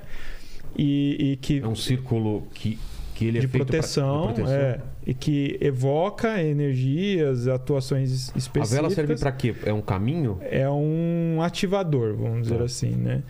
E E aí, elementos de conexão, como nós Exato. falamos de todos eles aqui. São elementos de conexão. E aí ela tá aqui, né? Aí que, hipoteticamente, um mau espírito, uma força negativa aqui e sendo afastada, retirado dela a partir desse processo. Mas o que eu mais queria destacar é isso, né? Como que é a incorporação? Então, não é o Ghost, manja? O filme Sei. Ghost, que É, não entra o espírito de um não sai perde do a outro. consciência. Ele não perde a consciência, ele não fica 100% é, inconsciente Não- dali. Não, Não perde acaba- totalmente. Não acaba e fala o que aconteceu. Não.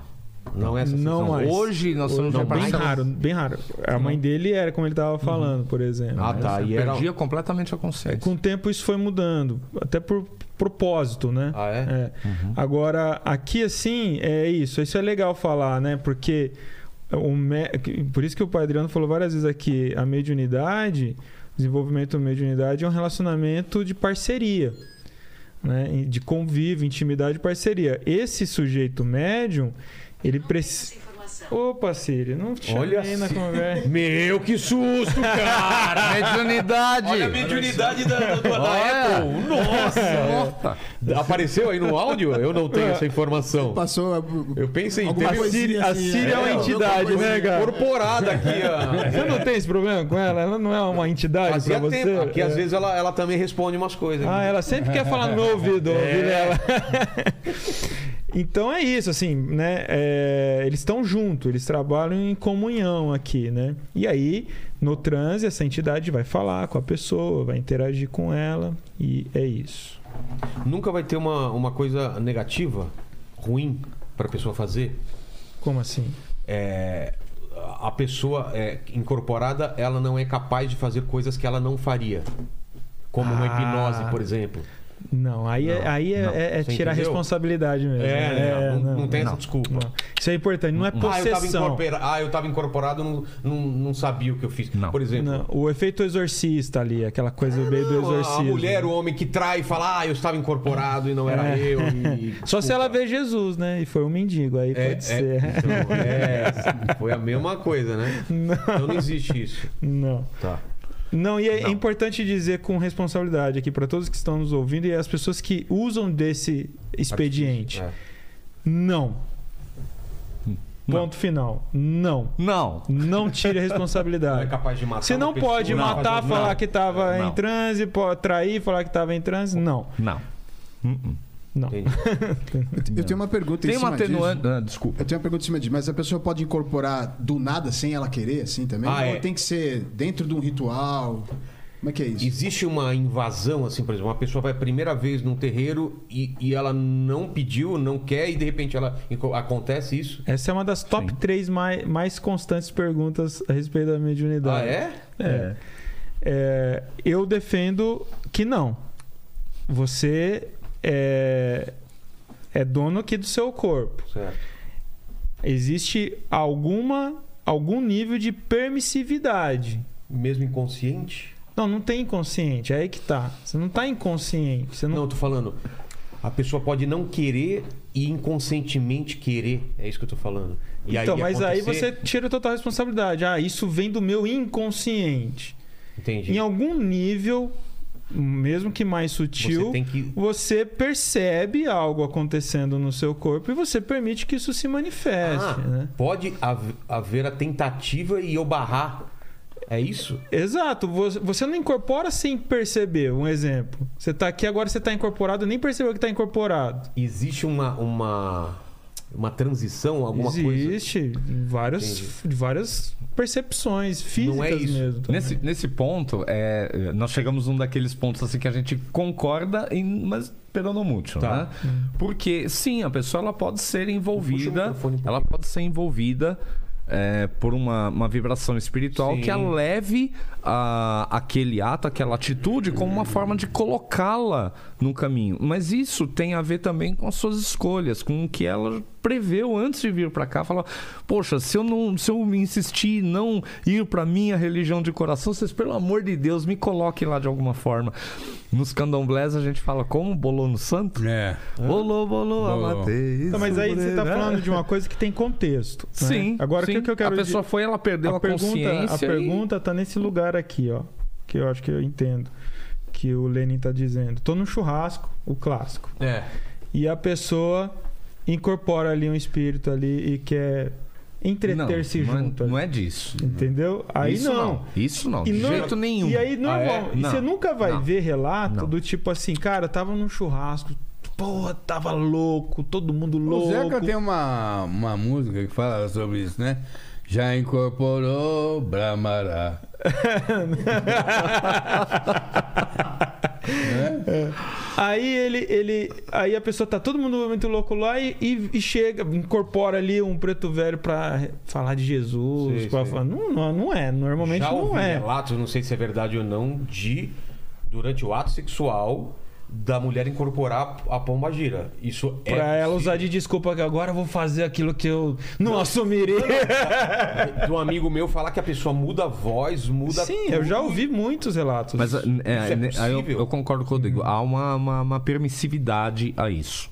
A pessoa permitiu aquilo porque aquilo de alguma forma faz bem pra ela. É, mas Não, não, então, deixa não. eu só concluir Mas então. é possível, Pra se ela gente- ó, permitir. eu tô Sim, mas uma muito preocupado com os cortes. É. Não Deixa deveria, Bem claro, é. Não, Então, deixa assim- bem claro, então. É, quando a moça falou, ou o moço falou que tava lá nhanhando. E aí. Fazia tempo que eu não escutava isso, hein, cara? Nhanhã. Essa é dos anos 80. Meu, meu filho que tá aqui, ele fica louco com as brincadeiras de tiozão, que o pai de só 40 anos tem, né, fiote? Já nhanhou? Já nhan... Então tava lá nhanhando. Tá. E aí, é... ah, fiquei tomado, tomado por uma pombagira. Bom, se é que tem alguma coisa ali, pombagira não é. É importante deixar Não. isso Ah, não? claro. Não, Então, porque de jeito nenhum. isso tá dentro da narrativa do imaginário da distorção. Então, como a pombagira foi inconsciente colocada coletivo. a promiscuidade, Ah. a essa distorção, então alguma coisa nessa área eu vou jogar o Acontece- nome dela é mesmo é um faz parte da demonização isso daí. Então, se é um espírito que se abusa da energia sexual e, e tomou alguém ali e brincou junto, então era só pra ser um casal, virou um, um homenagem, alguma coisa assim, ah, é outra história. Mas falar que a pombagira não é. é. Isso é importante deixar bem definido aqui. E senhores cortadores. Mas existem, Né? existem espíritos que se aproveitam de Ah, sim, uma pessoa existe. bêbada, uma pessoa Obsessores, viciada. sim. Obsessores. Sim, sim. Isso aqui o Spook já falou um pouco. Sim. É, como é, é essa, essa permissão para esses espíritos? Seu comportamento. O próprio Aí é, o seu próprio vício comportamental Você atrai. segue numa. numa e, e- Uhum. e eles se alimentam dessas Ó, eu coisas? sempre digo o seguinte, e aqui tá falando bastante disso. O- a, a- em relação ao obsessor, as pessoas ficam com muito com medo. Ai, eu não vou em tal lugar porque eu vou pegar uma carga, vou pegar um obsessor, eu não sei o que. Pra... Veja bem, quando você vai em, em algum lugar, se chega alguém aqui, o Lênin chega aqui e o pai Adriano tá mais inspirado, fala assim, Lênin, você tá com um obsessor. Diz mais do Lênin Mas o Lenny tem um obsessor, tá do lado dele. Sim, eu vi, eu vi. Eu não queria dizer aqueles, né? Brincadeira, eu não vi nada, Lene. É, mas. É, ó, vamos supor, vai, vamos brincar. Não, mas do Ó, lado dele é o Paquito que eu falei. é, é, é um herê, né? Ó, brincando aqui. Brincadeirinha, mas assim. O pai Adriano fala, Lene, eu. Nossa, tô vendo um obsessor. Isso diz mais do Lenin do que do obsessor. E aí eu vou te explicar. A gente trabalha em frequências, tudo. Tudo Certo. no universo são frequências. Né? E eu tenho um padrão de, de, de, de frequência. Esse meu padrão é definido por é, somatização emocional, comportamental e hábitos. Basicamente isso. Isso define eu sempre num padrão. Tá. Se tem momentos que eu fico, alguma coisa me tira muito do sério ou me deixa muito feliz, são picos que não altera meu padrão ainda. Entendi. A não ser que eu vá subindo E a régua ou descendo a régua. Então, como ondas de rádio. Claro. Se eu vou, vou criando mudanças de padrão mais ruim, mais energeticamente densa, e eu vou estabelecendo e, e eu vou estabelecendo isso como a minha constância, eu, defini eu um bebo padrão. De vez em quando, de repente eu começo a beber todo dia. de Aí você muda padrão. toda-. Virou hábito, Virou hábito. estabeleceu o padrão. Tá, No padrão, você entra num tipo de frequência. entendi. Com isso, você é percebido e atrai frequências energéticas, na, é, estruturas energéticas, seres e tudo mais que está naquela frequência. Então, o obsessor é o cara. Eu sempre digo uma frase assim, ó. Obsessor é o hóspede convidado, porém desejado.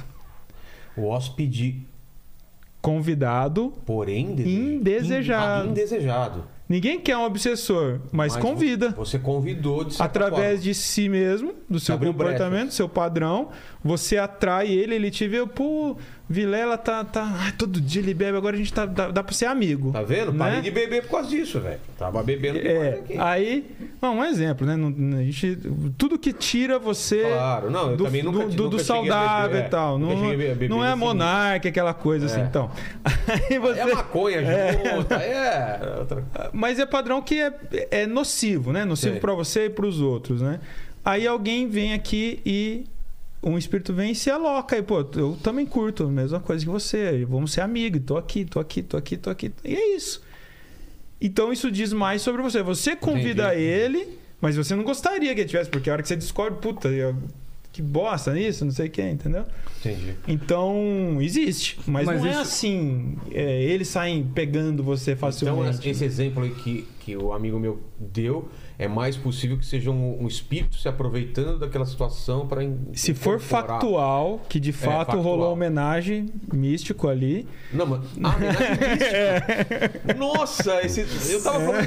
Ele falou de homenagem, eu não tava entendendo. Ué, não- Ô, Paquito! Não isso tem, uma, não tem uma terceira pessoa ali? É. então, é isso. Mano. Não é? Tá fazendo aqui, tá derrubando as Tá coisas. destruindo. ele- acho que tá incorporado ali. né? ó. Aqui tá destruindo tudo. O aí, cara. obsessor do, do, do, do. Fala, Lene, o que, que o pessoal tá falando aí? Ó, tem a, a Luana, a Luana e a Elis, elas mandaram uma, uma- a, a Luana tá perguntando sobre a, a relação do- da Umbanda com o Candomblé e a Elis da Umbanda com a Kimbanda. Aí eu ia pedir pra vocês falarem da Umbanda, da Kimbanda e do Candomblé. Pode falar, pai Adriano. Não, acho que sobre a, a Umbanda e o, e o Candomblé, nós temos uma autoridade. Né? Pai Edio. Pai Edio tá quieto, né? Não, tô aqui Tranquilo, né? aprendendo. Só anotando. É. aí. Aprendendo, é. Olha, sabe que recentemente, é, Vilela e todos que nos, nos acompanham, eu fiz uma pergunta que sempre me perseguiu para uma grande sacerdotisa do candomblé do Brasil, que é a mãe Minazinha da Oxum, no Maravilhoso. Rio de Janeiro. E, aliás, vou estar no Rio de Janeiro com um evento que ela vai organizar no dia 2 de setembro Legal. que eles recuperaram lá alguns artefatos que ficaram sob guarda da polícia durante muito tempo e agora conseguiram reaver aquilo, que era uma indignidade contra É incrível o trabalho dele. Depois eu É. quero que você fale, só para não deixar de falar. O, o Dr. Edio, ele é o diretor executivo do IDAFRO, que está agora fazendo um levantamento do prejuízo é, histórico da, pra- da cultura afro no A partir do desastre de Brumadinho. de Brumadinho. É. Olha para você ver o, o tamanho da, da profundidade da- das coisas. né? Obrigado, obrigado. E aí eu fiz uma pergunta bárbara para ela. Viu? Eu Falei, olha, minha mãe, que é uma certamente uma das maiores sacerdotisas do país. Eu disse, olha, qual que é a diferença básica né, entre os orixás do, do candomblé Queto, Nagô, Jeje, Jeje, Marri, Angola, Umbanda, não sei o que e tal. A resposta dela foi bárbara. Ela disse: olha, significativamente não há absolutamente nenhuma diferença. Não há absolutamente. A energia é rigorosamente a mesma. Agora, como é que a gente pode esperar que uma religião como a nossa, que não é codificada, pudesse ter uma interpretação única de qualquer fenômeno, sendo que, quando você olha para a Organização Mundial de Igrejas, que reúne os protestantes do mundo inteiro, e a Organização Mundial de Igrejas tem 350 diferentes denominações, confissões religiosas. O que, que isso significa? 350 diferentes de interpretações de um mesmo código escrito denominado Bíblia Sagrada. Porque você tem cristão que guarda o sábado, tem o que guarda o domingo. Você tem o que ordena mulheres e o que ordena homem.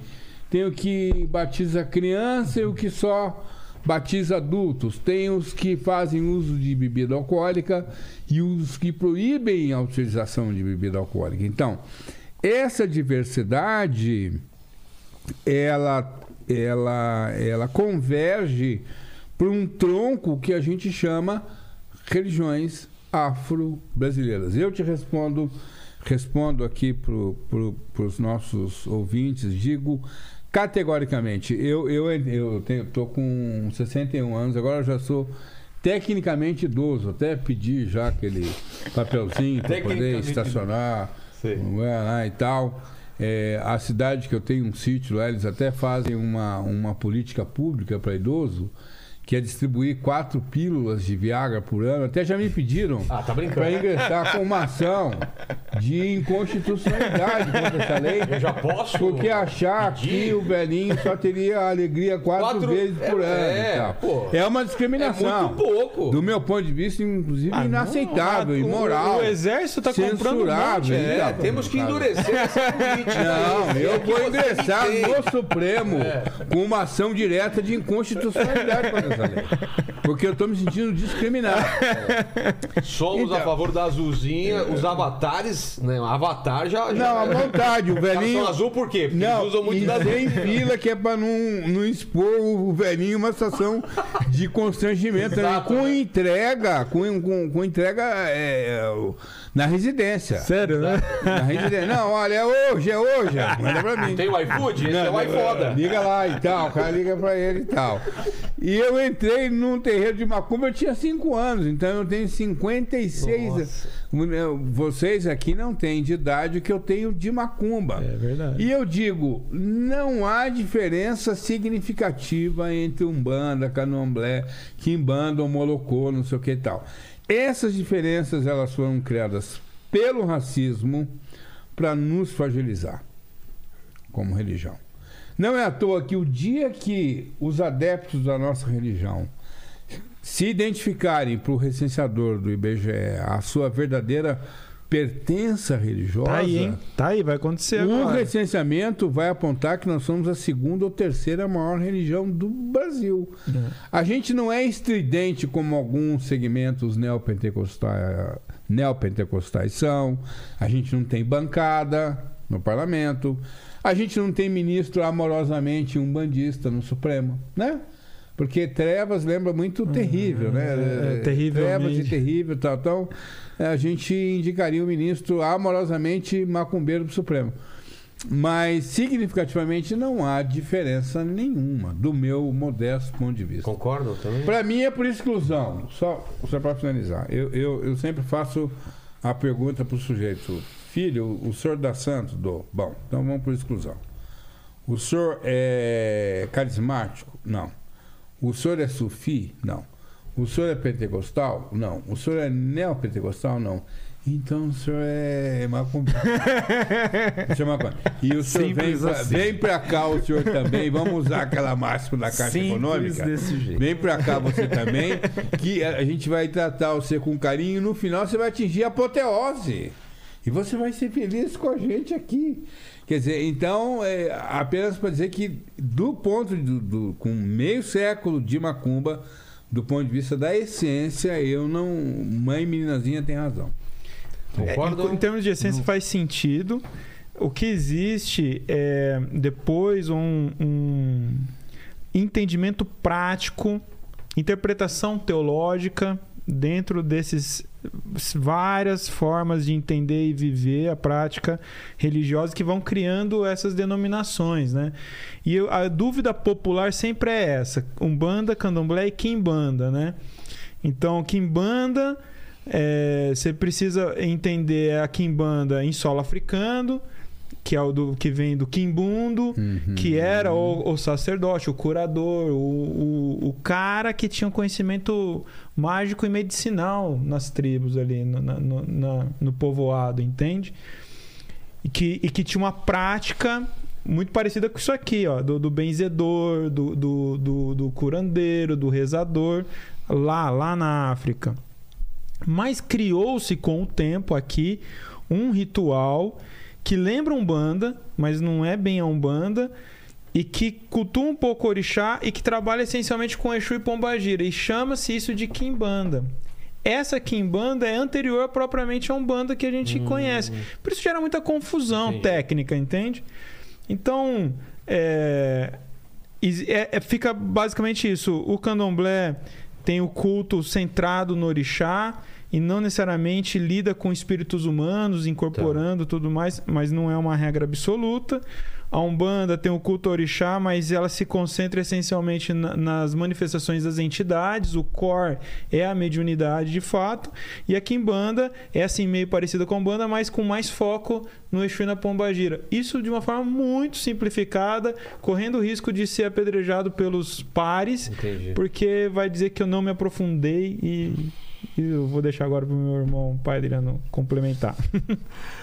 É, não tem como a gente se, se aprofundar sem dar um baita de um, um rodízio, explicar a essência da, da, da religião. É, mas um relato breve. Eu falei aqui que eu, de criança, era uma criança um tanto problemática que eu abraçava coisas que só eu via, né? Então eu faço essas minhas palavras também. Né? É, para mim, não há diferença. Para os espíritos, não há diferença. Ah, é? O que eu via num lugar, eu via em outros. Bacana. Eu ouvi, eu, eu escolhi, eu optei pela linha teológica trazida por pai Rubens justamente por causa disso. Porque ela é, trazia coerência aquilo que eu via e ninguém explicava. Ninguém explicava por que uma manifestação de manhã sã eu via tantas luzes e cores e porque uma fazia um movimento com a mão ali em uhum, leque e a outra fazia um movimento assim. E não tinha aquela coisa de, ah, essa é qualidade da Yansan, é o qualificador, enfim. Uhum, né? Uhum. E não banda, nós não temos é, essa forma de ver. Minha mãe não tinha, né? E o, o trabalho do pai Rubens trouxe isso. Espiritualmente falando, nós estamos falando da mesma coisa. Mas as religiões, elas é, é, criam a forma para nos organizar. Algumas pessoas se organizam melhor de um jeito uhum. e outras de uhum. outro. Na Umbanda, nós nos, organiz... nos organizamos no coletivo. E eu ouvi isso de um mestre espiritual, né? Quando eu, na minha, na minha busca, questionei também. E ele deu o exemplo do, do altar no candomblé, que é o peji, que é o eixo central, né? Uhum. Lá no, antigamente era a gameleira branca, em torno do qual se faz o xirê, ou a dança.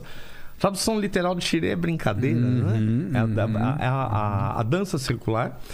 E cada elemento ali do, do culto de nação, do candomblé, ele é tratado na sua individualidade. A sua coroa, a sua cabeça, ela é tratada no individual. E na Umbanda, nós somos tratados no coletivo. Então não há diferença entre no, no, lado espiritual, a diferença no trato aqui no lado material. No ritual. E, no ritual. No rito. No rito. É, então, é. o nosso congá, o nosso altar, ele é plano. Todos estão voltados para ele. Certo. Nos candomblés, o, can, o congá ele é o eixo. Todos giram em ah, torno hum, dele. Hum, o, no, nos candomblés, nós somos tratados no individual. Né? Você, cada um é uma coroa. Na Umbanda, nós somos um coletivo. Por isso que nós podemos fazer na Umbanda Rodrigo já foi? Ele não gostou do que falou, ele foi embora. Ele falou. Vem cá, Rodrigo, eu vou te benzer. E na Umbanda nós somos tratados nesse, nesse coletivo. Nós podemos fazer um banho de ervas para todos, é. sem distinção. É, distinção de que você é filho de Oxóssi, você é filho de Xangô, eu sou filho de Ogum, a outra é filha de Emanjá. Não, nós podemos tratar diferente. Aí o que tem que ficar claro, né, para a turma que está nos, nos acompanhando, é que cada umbanda é uma umbanda. Né? Cada terreiro é um terreiro e dependendo da formação, da linha que essa pessoa segue, da sua origem, da sua história, o terreiro ele é formado por uma linha teológica, que é uma escolha, nós olhamos para uma teologia de Umbanda, então você pode ser lá da Umbanda esotérica, da Umbanda sagrada, tem diversas é, é, linhas que explicam, né? mas a, a, linha doutrinária é a sua história. É o que você passou, é como você uhum. enxerga aquilo, como você, você vivencia aquilo, uhum. né? de uma forma mais superficial, mais visceral, enfim. Cada um tem o seu. E não existe verdade absoluta. Não adianta eu chegar e falar assim: olha, o jeito do Ventos de Aruanda trabalhar é o certo. É o certo para mim. É o certo da minha porta para dentro. É o certo para as pessoas que, por magnetismo, se aproximam daquela casa. Uhum, porque ali tem algo para aprender. Uhum. É, as nossas casas de Umbanda, elas são, a grande maioria, casas transitórias. A maioria das pessoas vem, aprende o que é necessário e vão. Nós, nós somos uma casa de formação. Ah, tá. E eu sempre falo, eu não formo só para essa casa, eu formo para a Umbanda. casa formação de médiums e sacerdotes, de curimba, que é canto e toque. Na Umbanda a gente chama de curimba, de curimbeiro ou de ogã também, né? É. É, de herveiros, né? herveiro, de especialistas em em uso ritualístico de ervas, de magos de magia divina, mas acima de tudo uma casa de formação de seres humanos um pouco mais conscientes, um pouco melhores da sua, do seu momento, da sua condição humana e conscientes de, da necessidade ou não de melhorar. Por isso que logo no começo eu falei de Deus Espinosa. Nós não temos um Deus autoritário que vai falar, você tem que fazer isso aqui. Não, você pode fazer isso. São-te oferecidos os caminhos, as formas, as ferramentas. Né? A busca sempre foi e sempre será o autoconhecimento. Conhecimento de si mesmo, através do arquétipo, através da presença do, do, do orixá, a presença do guia espiritual. Sempre será a, a prática do amor e caridade, oferecendo ao outro aquilo que a gente recebe ali como inspiração, como vocação. Né? A mediunidade pode ser sim uma vocação. Você fala, uma vocação, você escolhe ser médio? Hoje sim. Esse padrão mediúnico de parceria, ele oferece uma escolha. Fala assim, poxa, eu, eu me encantei com a religião, eu posso ir aqui, eu posso aprender. Porque a mediunidade não é só colocar colar no pescoço e chacoalhar e virar no arquétipo, né? Falar assim, oh, vou trabalhar com baiano, gente, eu sou baiano. Não. Você pode é, é, aplicar a passe de cura, você pode aprender o trabalho com ervas e atender numa esteira curadora, é, você pode trabalhar com a magia divina, enfim, tem uma infinidade de coisas que você pode fazer. Então, sim, é uma escolha. Né? Eu penso como uma diferença básica de Umbanda e Candomblé. E a Kimbanda, ela traz elementos também da cultura é, é, afrodescendente das culturas, das diversas culturas afro. E o que eu, o pouco que eu conheço, confesso, não sou especialista no assunto, mas é a convivência entre as vibrações, as, as manifestações positivas e negativas. Né? E se trabalha com Exu, Pombagira de uma forma muito mais aberta. Eu já vi um congá de Kimbanda um, um altar de Kimbanda onde tinha Jesus Cristo no meio, de um lado imagens de Exu e Pombagira, do outro lado imagens de santos católicos. E eles convivendo ali. E há a ideia de que, sim, bem e mal convivem no mesmo lugar. Eu, eu posso é, trabalhar com a moeda tanto de um lado quanto de outro, que dentro desse contexto tá tranquilo. Para nós, para a Umbanda que eu pratico, não. A Umbanda que eu pratico no bem e para o bem. Se eu não puder fazer algo de bom para o outro, eu não, não tenho por que fazer alguma coisa. A compreensão das virtudes, dos princípios, né? eles têm que ser algo ali no dia a dia, não é só no chão de terreiro. A virtude de Xangô, essa virtude do equilíbrio, ela deve estar em mim é, de, de, de, uma forma que, na, na, maior parte do tempo, ela seja balizadora dos meus atos, as minhas palavras, a forma com que eu convivo com as pessoas, uhum. as minhas escolhas sociopolíticas, por que não? Né? Se eu paro o carro em cima da calçada, impedindo que o pedestre passe ali e com segurança, e eu acho que para tá tudo bem, eu tô fora do princípio Xangô, o princípio do equilíbrio, de equidade princípio de igualdade das coisas.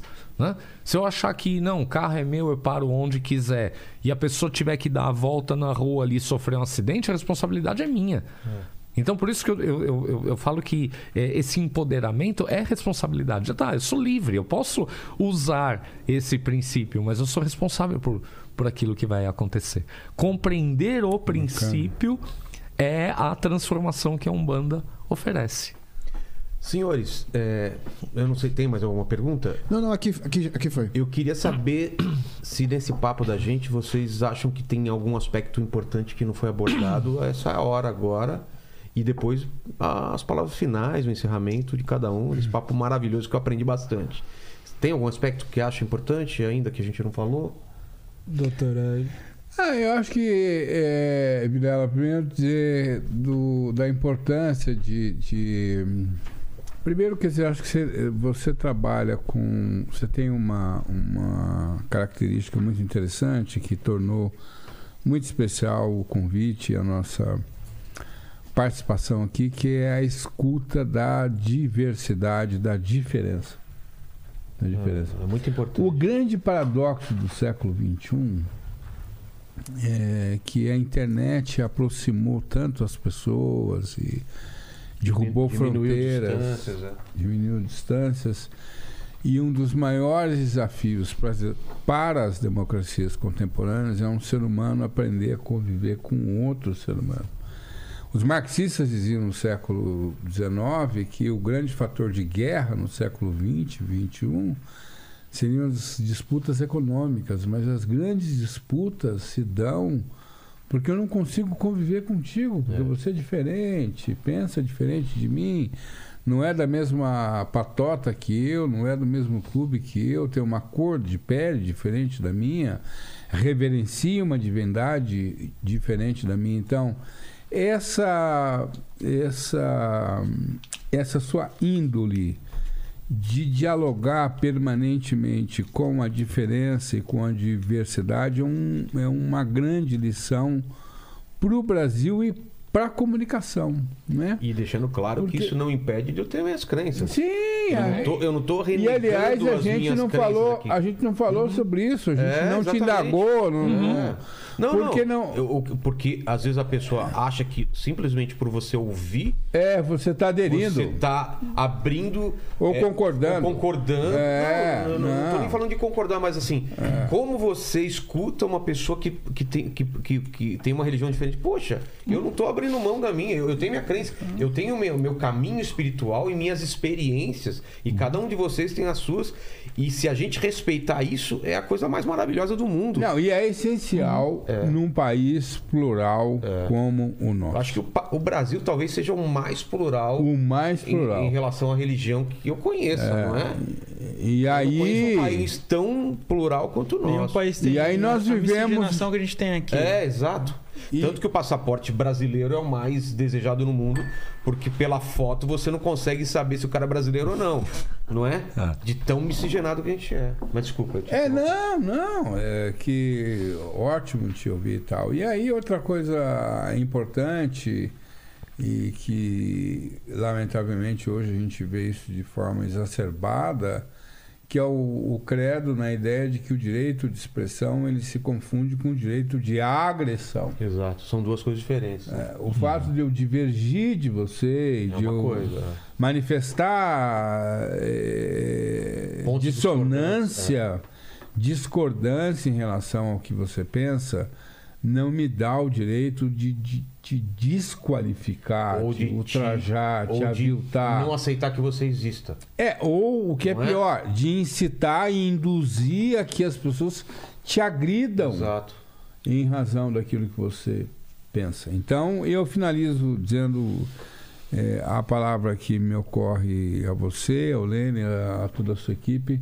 É muito obrigado pela oportunidade Poxa, de estar obrigado aqui. demais é, na companhia do meu, do meu irmão Rodrigo Queiroz, que é uma figura que, enfim, tem uma importância muito grande nessa trajetória, na, na pauta que a gente há muitos anos trava juntos em defesa da liberdade, da democracia e de todos poderem expressar publicamente a sua crença ou a sua descrença, porque o Brasil tem. Vocês não querem impedir que outras religiões professem a, a fé? Não! Vocês querem simplesmente conviver. Não, não. Conviver de uma maneira saudável, não é? Meu pai Adriano, meu mais velho, que eh, a gente já teve em, em tantas oportunidades e, e, e em tantas lutas e tal. Então, muito obrigado todas as vezes que você, eh, eh, com, com, com, com essa sua já característica de masoquista, quiser nos convidar, me convidar para vir aqui, a gente vai estar aqui, né? A gente vai estar aqui. Não posso perder a oportunidade que você é uma celebridade Que e isso? há milhares de pessoas que estão no- nos ouvindo de fazer a propaganda aqui da minha do, do meu Instagram me sigam Dr. Edio Silva apre- aprendi com o Rodrigo Bonito ver ele fazer. é, não, porque ele dizia, você não fala, você não fala, você não fala. arroba- Agora eu aprendi. Doutor Edio, e mais Edio não tem como o jeito esquecer, por- porque Edio, a etimologia lembra hediondez, que não é tão bom. Eu até parei por aí. É, rima com tédio. E alguns amigos dizem que lembra remédio, que eu não sei que é. Remédio, nossa. Que eu não é com sei- H, tá, gente? Que eu não sei para que enfermidade. É. Mas é Dr. Edio com H, Dr. Edio Silva, então nos acompanhem e Tá marcado lá na nossa agenda, então. fortaleçam essa luta e, e- e quero voltar aqui mais vezes. Muito obrigado. Obrigado. E, e só para só pra complementar o que eu falei, eu já falei muito disso com o Lene, que a gente é companheiro aí na fé. Eu, eu tô numa busca constante, entendeu? Eu sempre estou, estou estudando outras religiões, lendo livros. O último que eu estava lendo era de sobre Cabala. Eu, eu acho muito interessante entender por que o ser humano, em um momento da, da, da vida dele, ele escolheu acreditar que existia uma coisa além dessa vida e não acreditar que a vida simplesmente era o material e se esgotava na morte dele. Eu, eu a- a- tenho a minha crença, ela foi mudando. Ela, ela vai é, mudando conforme eu, eu, eu, eu vivo e, e, é, essa- esse entendimento de mitos e de outras religiões para mim é profundo e, e mesmo que eu não concorde, por exemplo, é, sobre reencarnação, que é uma coisa que eu não concordo, eu quero escutar por que, que aquela pessoa acredita naquilo, quais são as revelações, porque é muito interessante você entender por que aquilo é.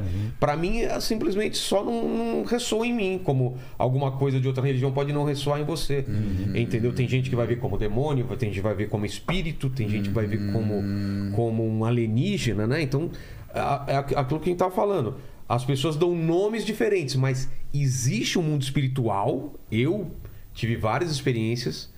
Eu tenho o meu entendimento e busco respostas, assim como vocês devem ainda buscar respostas. Acho que ninguém está satisfeito com o que tem, né? A gente sempre está querendo É, saber mais, estudar É, mais, não é? É, é, é. É isso. Se nós um dia fizemos aquela pergunta: quem eu sou, de onde eu venho, para onde eu vou, somos seres místicos espirituais por natureza. O que a ciência não explica é misticismo. Tem a uma gente barreira, coloca né, em daí Deus. frente, é. A gente coloca a culpa em Deus, né? é, é isso. Eu acho que é, para esse nosso momento aqui faltou falar algo. Eu acho que é legal lembrar e frisar que Umbanda sim é religião, como todas as outras, religião natural, da natureza humana, da natureza de elementos, religião que oferece de si e aqueles que sentirem que há algo que pode ser aprendido nesse caminho, sejam bem-vindos. Procurar, né? Saber Sejam bem-vindos em toda a Umbanda, em todos os terreiros. Mas eu sempre recomendo assim, aquele que nunca foi numa Umbanda, vá em três. Porque ele pode não gostar da primeira. Porque cada uma é diferente da Ah, outra. entendi. Vá e, e sinta, simplesmente sinta. É uma religião que tem uma das suas bases a sensibilidade, a percepção. Né? É isso. Eu tinha pedido pra gente encerrar com uma oferenda. Então, se o Rodrigo quiser falar, só queria. Vamos lá. É importante, Vilela, mais uma vez agradecer e, e dizer o seguinte: existe algo de muito é, especial e que deve ser muito respeitado e preservado no ser humano, que é o sentimento de fé. A fé é, portanto, uma emoção que a gente elabora uhum. dentro de nós e onde ela se ressoa, onde ela se ancora para poder trazer é, é, significado para o sujeito, deve ser respeitado. Né? Desde que é, aquela ideia mística, aquela ideia de fé não agrida o outro, claro, né? Claro. não fira nossos princípios de sociedade. O que, que é muito importante? A gente saber que o sentimento religioso do sujeito é algo visceral na vida dele. E quando você desqualifica alguém pela fé dele, pela, por aquilo que ele é, tem como é, crença religiosa, você comete uma violência contra o sujeito, uma violência contra o próximo humano, o, o seu próximo, né? o, o seu par nessa existência.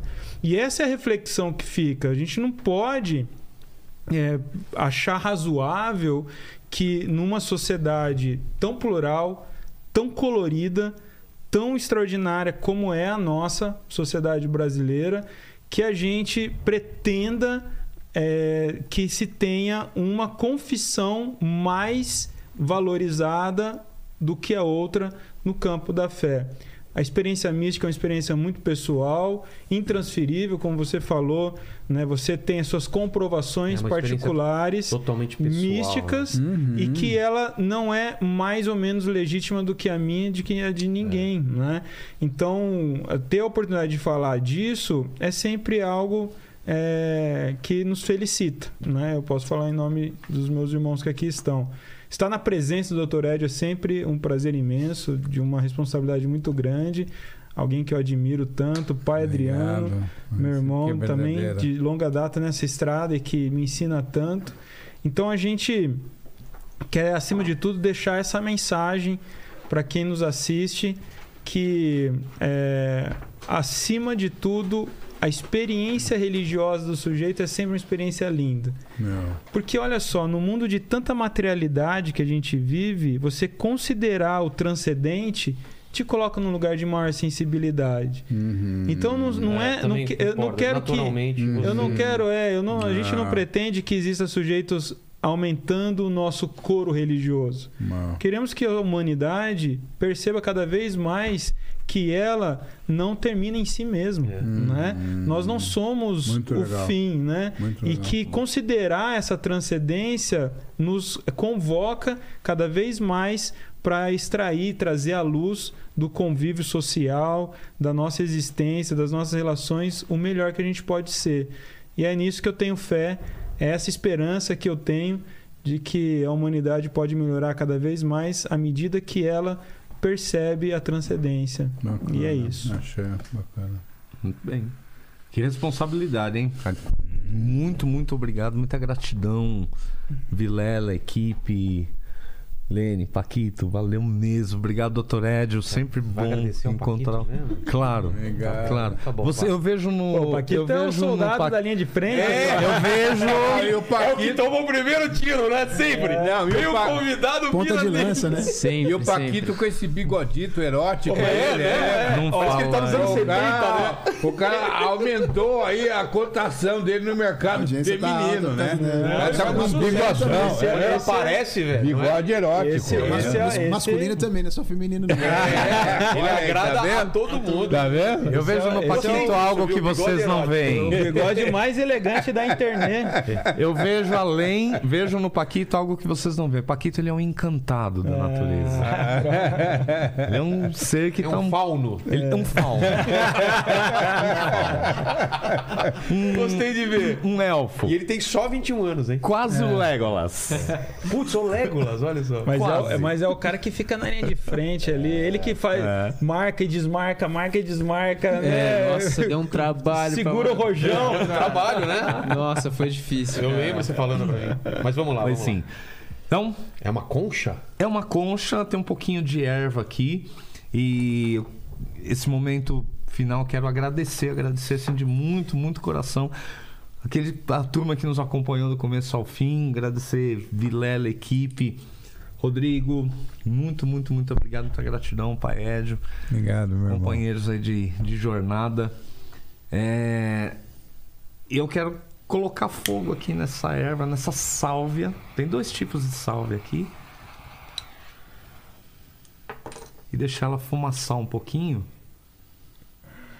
Pra gente ver como é que a gente põe uma defumação para funcionar, né? É tipo Em nome de Deus, nosso divino Pai Criador, nossos sagrados pais e mães orixás, amados guias, mentores, protetores, direcionadores, aqueles que têm nos guiado, conduzido no caminho do bem, da fé responsável, nos caminhos do conhecimento da nossa amada religião, conhecimento de nós próprios, do nosso meio, desse nosso planeta abençoado, com todas as suas nuances, tons, cons, tons, sons, cores. Nós pedimos que essa defumação seja força viva, ativa, abençoada por vós e leve aos quatro ventos, aos quatro cantos, a nossa gratidão por esse encontro de hoje. A gente normalmente faz defumação para pedir alguma coisa, né? A gente pedir proteção, limpeza. E essa aqui eu peço uma defumação de agradecimento, de gratidão mesmo pelo, por esse nosso momento. Que seja abençoado, seja gravado, escrito, onde puder ser escrito, né? desse das bênçãos que nós recebemos aqui hoje, de conhecimento. Sempre muito bom ouvir o Rodrigo com todo esse conhecimento. Pai Edio, Obrigado. incrível. Obrigado, Vilela, pelo, pelo, pela oportunidade. Obrigado pela oportunidade. Muito obrigado. Eu que agradeço. Eu sou Adriano Herveiro. Arroba, aprendi, hein? Arroba. Arroba Adriano Herveiro, lá no Facebook O Herveiro. E é isso aí, são mais de 20 anos falando de erva de Umbanda. Ah, o meu canal, então, vocês podem encontrar é, no Instagram, arroba Umbanda, underline EAD. Aqui no YouTube, no Umbanda EAD, canal Umbanda EAD. Hoje mesmo tem live às 20 horas com o irmão Alexandre Comino. Todos os dias tem o Diário do Médio Terreiro, às 8 horas da manhã, Caramba. comigo. E... Esse trabalho, hein? E é isso. Então a gente se encontra. Quem quer saber um pouco mais, tem bastante conteúdo por aqui, só entre nós aqui para poder se Poxa. aprofundar. Obrigado demais. E se você chegou até aqui, dá o like, né? Dá aquela, aquela ativada no sininho, se torne membro. Exatamente. Exatamente. E para provar que você chegou até o final, quem vai, vai colocar a frase aqui? Que frase seria? Sorrisos e olhos que brilham. Sorrisos e olhos que brilham. Olha, é praticamente uma bonito. música do Roberto Carlos, É né? verdade. Não dá Não nem é? pra andar nem pra contestar. É, sorrisos e olhos que E brilham. olhos que brilham. E a gente sabe que você sabe que você sabe que a gente sabe. É então, até mais, gente. Fiquem na paz. Até mais. Valeu. Valeu. Até mais.